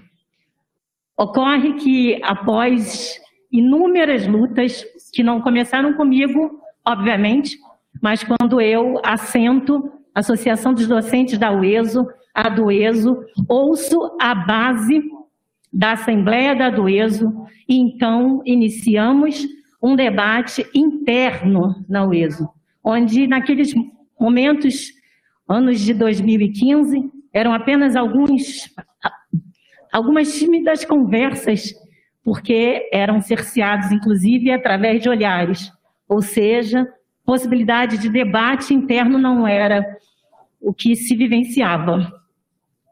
E seguimos. Seguimos com inúmeros processos até que é, resolveram a base, resolve me indicar para me, me indicar como vice-reitora. E assumo, portanto, o mandato de 2017 a 2021 como vice-reitora da UESO. É, e tentamos inúmeros processos como estão alguns apontados nesse manifesto, daqueles que estão à frente e representando, obviamente, toda a comunidade universitária da UESO, é, com processos de que garanteriam né, é, a entrega para a sociedade né, de uma instituição pública de ensino superior pautada no tripé indissociável do ensino, pesquisa e extensão. Só que na UESO, infelizmente, nós nunca conseguimos vivenciar na integralidade do ensino, da pesquisa e da extensão em nenhum nenhum dos itens né, de maneira integral. Os estudantes da UESO não sabem o que é ser, de fato, estudantes universitários. Não sabem, porque a eles sempre foi negado, obviamente, pelo poder público que decidia sobre aqueles processos em curso que sempre tivemos. Nunca aprovados. Oportunidade de auxílios, auxílios, auxílios para os estudantes, auxílio permanência. Né? Estudantes esses, na sua 70% dos casos, oriundos da própria Zona Oeste, ou então da Baixada Fluminense, ou então da Zona Norte. Então, nós sabemos exatamente né, onde se enquadram, e cerca de 50%, 60% deles são oriundos da Lei 8121, né, de 2018, que é a lei de cotas. Portanto, se é, é, é, compreende né, que é um corpo de estudantes que necessita, obviamente, de auxílios permanência. Isso me fazia deixar assim um pouco mais movimentada, como eu estou aqui agora, porque eu queria fazer coisas e nunca pude fazer coisas. Porque, obviamente, um reitor, uma reitora, responde aos órgãos de controle. Tribunal de Contas, Conselho de Educação, dentre outros. E hoje nós respondemos ao Conselho de Supervisão do Regime de Recuperação Fiscal, tanto do Estado quanto o federal, que felizmente o do Estado está conosco, né, porque nós trabalhamos para elaborar documentos que comprovavam e, inclusive, estão previstos na Lei 9.602 de 2022, que é a Lei da Incorporação. Todas aquelas questões que a UESO necessitava relacionada ao servidor ou ao estudante. Bom, na Leste foi uma luta intensa, muito grande, um, só que, curiosamente, uma luta que houve conversa né, de grupos completamente distintos. Né? E aí, como saldo dessa, desse movimento todo, foi a aprovação dessa lei. É, outro ponto que eu gostaria de colocar é que esse hoje é assim um dia muito feliz porque nós estamos demarcando ato que é fundamental dentro de uma universidade, né, que é resolver, né, a partir deste conselho, deste egrégio conselho, resolver decidir por questões da própria universidade. A lei da, da incorporação da UESO Hoje, o, o, hoje, unidades estratégicas da Zona Oeste, ela traz, ela foi aprovada na LERJ, foi uma decisão a nível estadual, né, que um, obriga, né, vamos falar assim, é, o reitor cumprir. Que nasceu a partir, e aqui eu deixo novamente a minha manifestação de gratidão pelo manifesto unânime deste Conselho Universitário, acredito que no dia 12 de setembro, na sua resolução 9, eu tento gravar, né, não sei se está certo, onde ali decidiu, por unanimidade, pela incorporação da UESO. E aí, com isso, pudemos seguir, dar continuidade. Então, a Lei 9.602, 2022, era, é uma realidade e, portanto, o gestor maior, né, que representa né, o conselho universitário, né, é, é, precisa cumprir. Eu falo dessa forma porque eu acabei de estar nesse lugar também de cumprir determinações legais. É, bom, então, é, e chegamos, né, chegamos aqui. O processo de transição não é um processo trivial, não é algo que se tem né, metodologia prevista. É um processo onde nós estamos realizando de maneira muito responsável, né? E aqui eu agradeço mais uma vez, né, o magnífico reitor por todo o seu cuidado nessa condição, por todo o seu respeito, por em preservar as, as identidades da UESO, as identidades é, acadêmicas da extinta UESO e nova UESO, Unidades Estratégicas da Zona Oeste, né, que é o Campus Zona Oeste.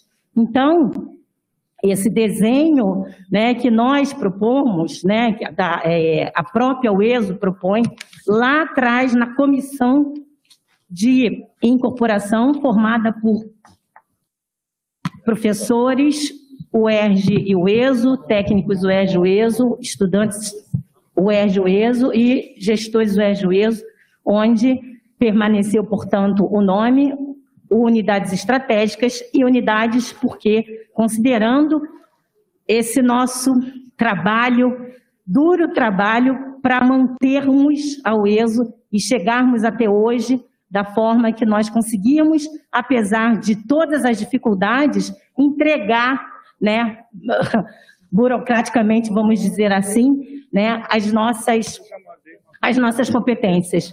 Então, hoje nós temos. Ai, caramba, acabou. Acabou meu tempo, eu já vou concluir. Obrigada. Então, hoje, é, não seria preservar as nossas identidades, né, seria, assim como prevê a própria lei, né, é, portanto, manter as nossas, os nossos cursos, é manter aquilo que nós tínhamos como centros setoriais e que hoje está quase isso dentro de cada faculdade, de cada é, é, é, unidade acadêmica. Né? Então, com duas grandes áreas. Né? E aí, quando a gente pensa é, foi muito orgânico essa, essa decisão das unidades, porque nós temos dois grandes grupos, né? se não três grupos, mas a gente entende, né? sem inventar muita coisa, né? dois grandes grupos das engenharias e das ciências exatas e também das ciências biológicas e da saúde. Então, eu fico hum, agradecida aqui, mais uma vez. No início, eu não cumprimentei aqui a minha comunidade universitária, foi muito rápido, me desculpem, né? E nós estamos tentando, é, apesar de todas as dificuldades, nos é, é, enquadrar nos regramentos, porque, de fato, para manter é, o cumprimento da missão e o serviço público, realmente a gente precisa estar dentro de uma unidade universitária. Era a primeira coisa né, que precisava ocorrer. E no momento oportuno e que rápido, passando logo essa transição, nós iremos sim realizar todo o processo eleitoral, né, respeitando todos os trâmites importantes né, que precisam ser respeitados, como na UESO sempre fizemos. Ocorre que o momento era, portanto, importante fazer escolhas dentro, dentro né, daqueles departamentos que ainda não eram instituídos, mas estavam organizados como, né, para as indicações. Então, eu fico aqui, agradeço mais uma vez a todos, né, ao professor Ivan, né, pelo relato bem importante, né, bem conciso. E ao magnífico reitor e todo o conselho. Boa tarde.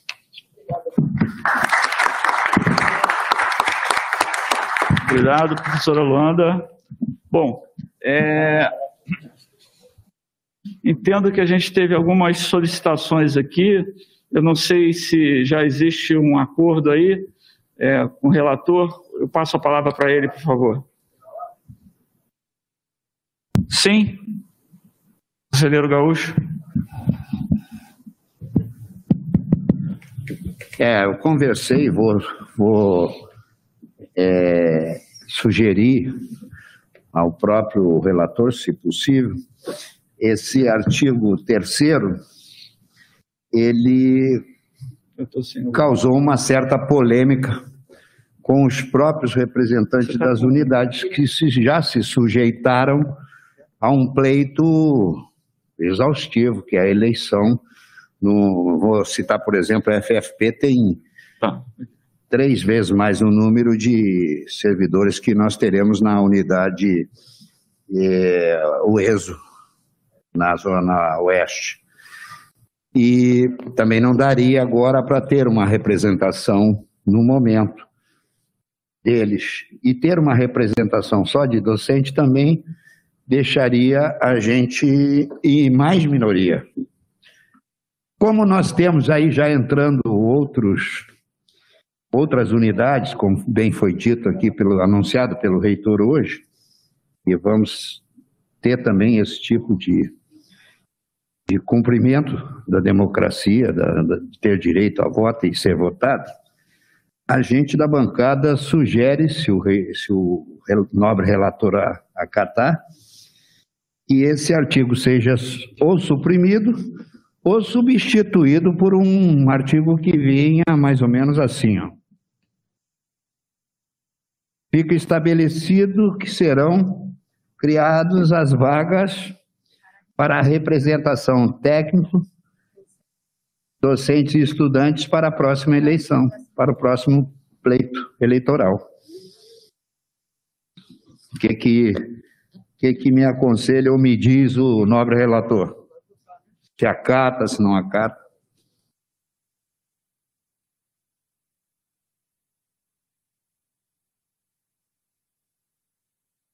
Alô? Eu separei aqui os destaques feitos pelas manifestações. É... E, como relator, eu queria já acolher o destaque proposto pelo conselheiro Bruno Deus Dará para reforçar o aspecto institucional de criação também das unidades. Então, no relato, eu colocaria aqui a modificação da minuta no sentido seguinte: artigo 1. Fica criado o campus UERJ Zona Oeste com a criação das seguintes unidades acadêmicas. Se atender à manifestação dos conselheiros, essa é a sugestão do relator.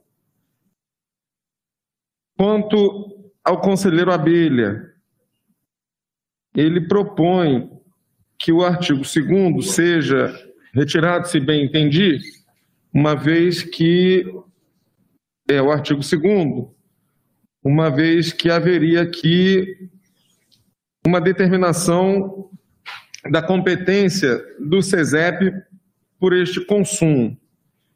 Eu entendo que não há uma determinação, é apenas um reforço no mesmo sentido do reforço de institucionalidade da criação do texto, é um reforço, seria uma, uma, uma redundância apenas para reforçar o papel institucional que já é mesmo do, do próprio CESEP.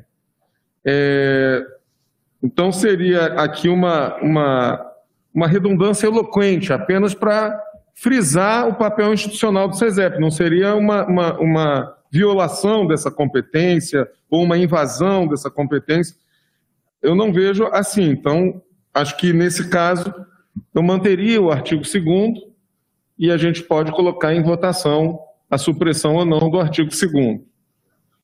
E quanto ao artigo 3, nós temos de fato alguns problemas, porque, segundo os cálculos, a criação das duas vagas docentes acarretaria, pela proporcionalidade da lei de diretrizes e bases, a necessidade de criação, nos, nos cálculos atuais, de mais um técnico e mais um docente. E ainda que ressaltado aqui, como o conselheiro Lincoln colocou, que cada incorporação tem o seu próprio processo histórico né, e suas próprias peculiaridades, na criação imediatamente anterior da Policlínica, da PPC, nós resolvemos aqui que a criação de mais uma vaga de docente e uma vaga de técnico seria postergada para o processo eleitoral próximo futuro, que no caso já é ano que vem. É, além de problemas de representação, como o caso da FFP, como o nobre conselheiro Gaúcho colocou. Então, Considerando isso e considerando que nós teremos ainda mais unidades acadêmicas a serem criadas até o próximo processo eleitoral, e, portanto, esse cálculo vai ter que ser refeito. O cálculo dessa proporcionalidade a cada nova criação vai ter que ser refeito. Nós temos aí em vista já o campus Cabo Frio, o campus Maricá e o campus Vaz Lobo. Eu é, como relator, estou acolhendo a sugestão na questão de ordem do conselheiro Gaúcho para suprimir o artigo 3 e projetar essa discussão para, para que, enfim, os processos democráticos sejam calmamente realizados no âmbito dessas novas unidades, no âmbito das bancadas, para que no próximo processo eleitoral, então, a gente recomponha, já com base num, numa, num, num número efetivo, num número mais consistente, qual vai ser efetivamente a proporção de novos, novas vagas para representação docente, discente e de técnicos administrativos. É, é, é, Cássio, é, havia... Pela ordem, Cátia, só um instantinho, Cátia, pela ordem.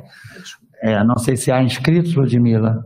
É, se alguém pedir inscrição, o conselheiro Bruno parece que quer falar, conselheira Kátia também gostaria de falar. É, É bem- Então, Quem vai falar primeiro? pode ser a conselheira Kátia, a conselheira. Kátia, por favor. É, bem rapidamente, porque o conselheiro é, colocou duas possibilidades. Foi isso? Uma seria suprir, a outra seria modificação do texto. Eu votaria pela modificação do texto. Eu acolho, então. É, conselheiro Bruno.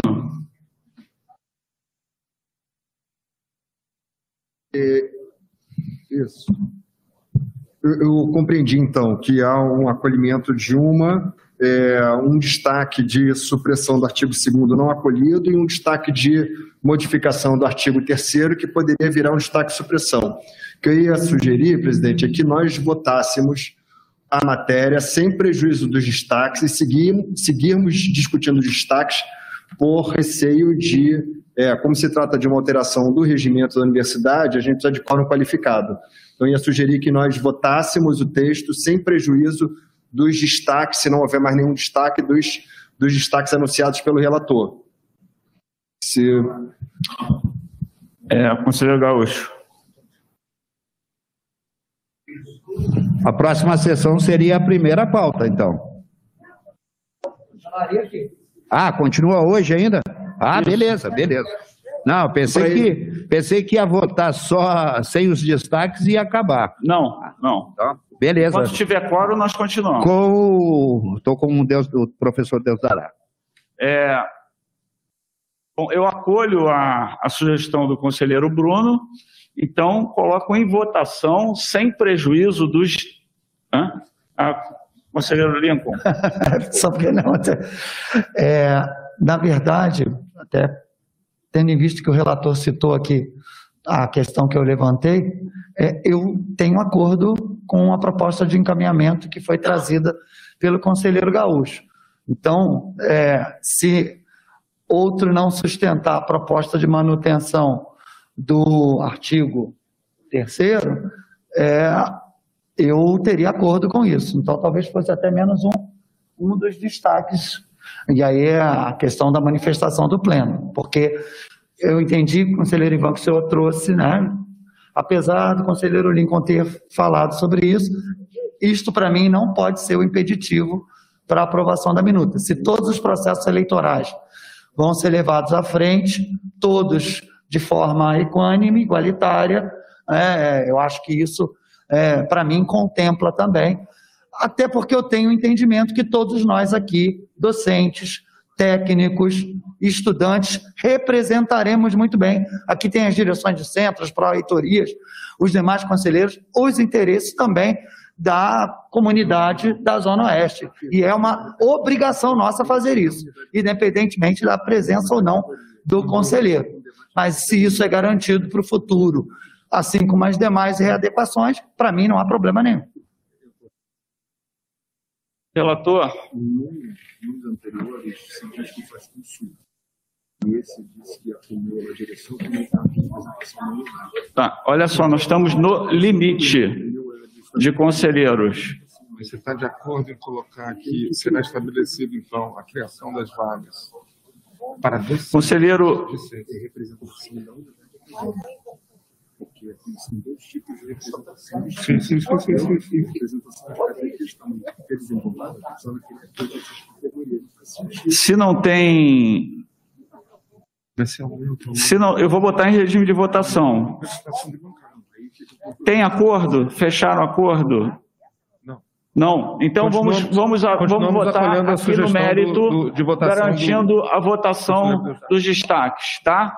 Então, em votação numérico, com garantia da votação dos destaques, em regime de votação, eu pergunto quem vota contra a aprovação no mérito, manifeste-se no chat, quem tiver online ou aqui pessoalmente.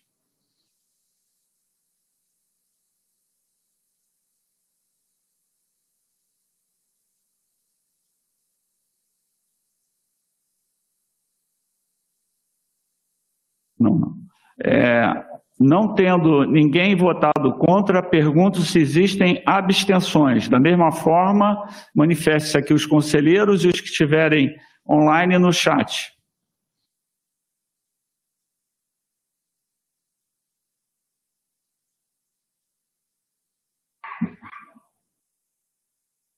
Então, conselheira é, Ludmila, aprovado por unanimidade. Agora vamos aos destaques.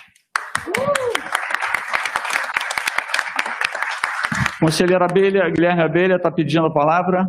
É, por favor, será que é, a gente deveria é, aclamar também os votos favoráveis, até dar uma imagem muito mais interessante para esse momento, né? Para a gente poder até divulgar esse, esse momento histórico, né?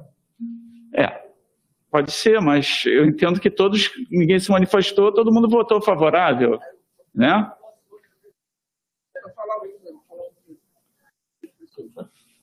Sim. Conselheiro Rodrigo. Boa tarde, mais uma vez, é, todas e todos. É, eu acho muito importante essa manifestação é, do professor Abelha, porque o voto tem que ser uma manifestação do interesse. Então, a, a partir do momento que é, é, entra em pauta, é importante a contagem do voto, dos votos sim, dos votos não, das a- eventuais abstenção, para a gente não correr o risco, principalmente quando a gente tem uma votação online, de algum é, companheiro estar é, fora do, né, não está acompanhando naquele exato momento, ou foi no banheiro, ou teve uma perda de conexão momentânea, e ele ser, acabar que o, o voto dele ser contabilizado de uma maneira é, errônea. Por isso eu queria reforçar a sugestão do, do professor Abelha.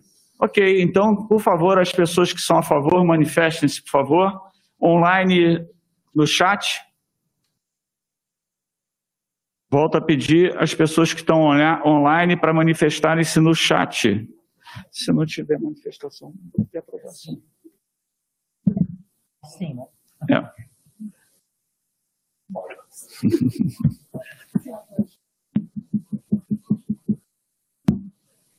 Estou aqui?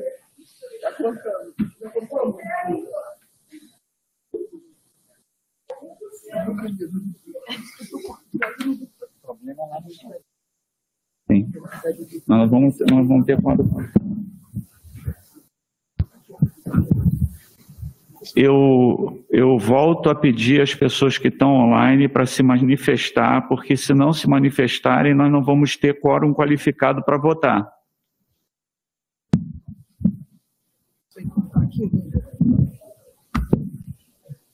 Faltam quantas pessoas? Pois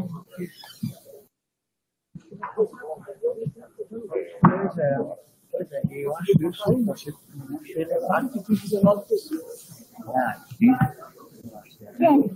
Mas eles colocaram, eles colocaram em é, questionamento da votação.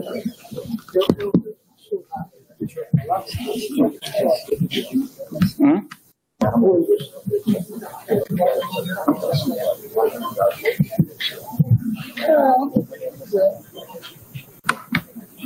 Deixa eu se não não.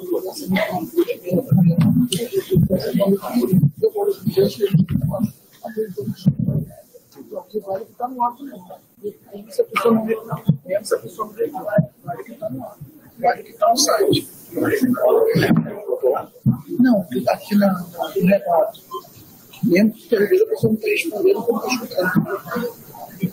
Mas ela está É verdade. Ele. É.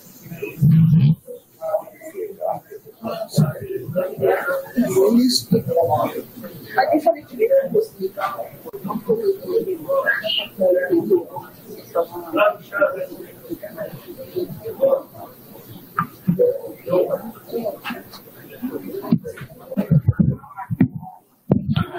Acelera, Luanda. É, alô, só para esclarecer que a questão da aclamação foi uma questão simbólica para fins de registro. Porém, a votação já havia sido ocorrida e finalizada porque já tinha pedido abstenção e contra. Uma questão política simbólica muito bonita. Obrigada, professor, mas a votação já tinha acabado. Eu queria só registrar que eu não pedi conferência de quórum, tá? Não pedi nenhum tipo de conferência de quórum. Não foi esse a minha meu meu intuito não. Só para deixar bem claro para depois não ser atribuído YZ desnecessariamente. tá? Então eu estou entendendo. Mas a- que vocês pediram. aconteceu, né? Eu estou entendendo que vocês pediram só uma votação simbólica para. É isso? Exatamente. Então, É isso. Então, como a votação já foi feita anteriormente. Estava definido. Foi feita anteriormente, é, podemos entender. Podemos entender que a votação já foi feita, né? Então já foi aprovado o, o, o processo, né, a, a, a proposta de resolução, ficando a discussão das minutas para posterior. É, e então eu vou interromper essa sessão, porque já são duas horas. Vou deixar ela em aberto, a não ser que já tenha quórum, já, mas nós não temos quórum para votar. Não adianta, agora nós não temos. Saíram várias pessoas. Então, eu vou, de- eu vou deixar em aberto e na próxima sessão a gente vota as, é, os destaques. Ok? Parabéns ao Parabéns ao ESO. É, eu. Aproveit- aproveitando o momento, eu queria dizer para o ESO que eu assinei essa semana é, um ofício determinando a imediato processo de desapropriação do campus da Moacir Bastos, que será a nova sede da UESO. Obrigado a todos. Você ouviu mais uma sessão do Conselho Universitário realizada no auditório 73 da UERJ.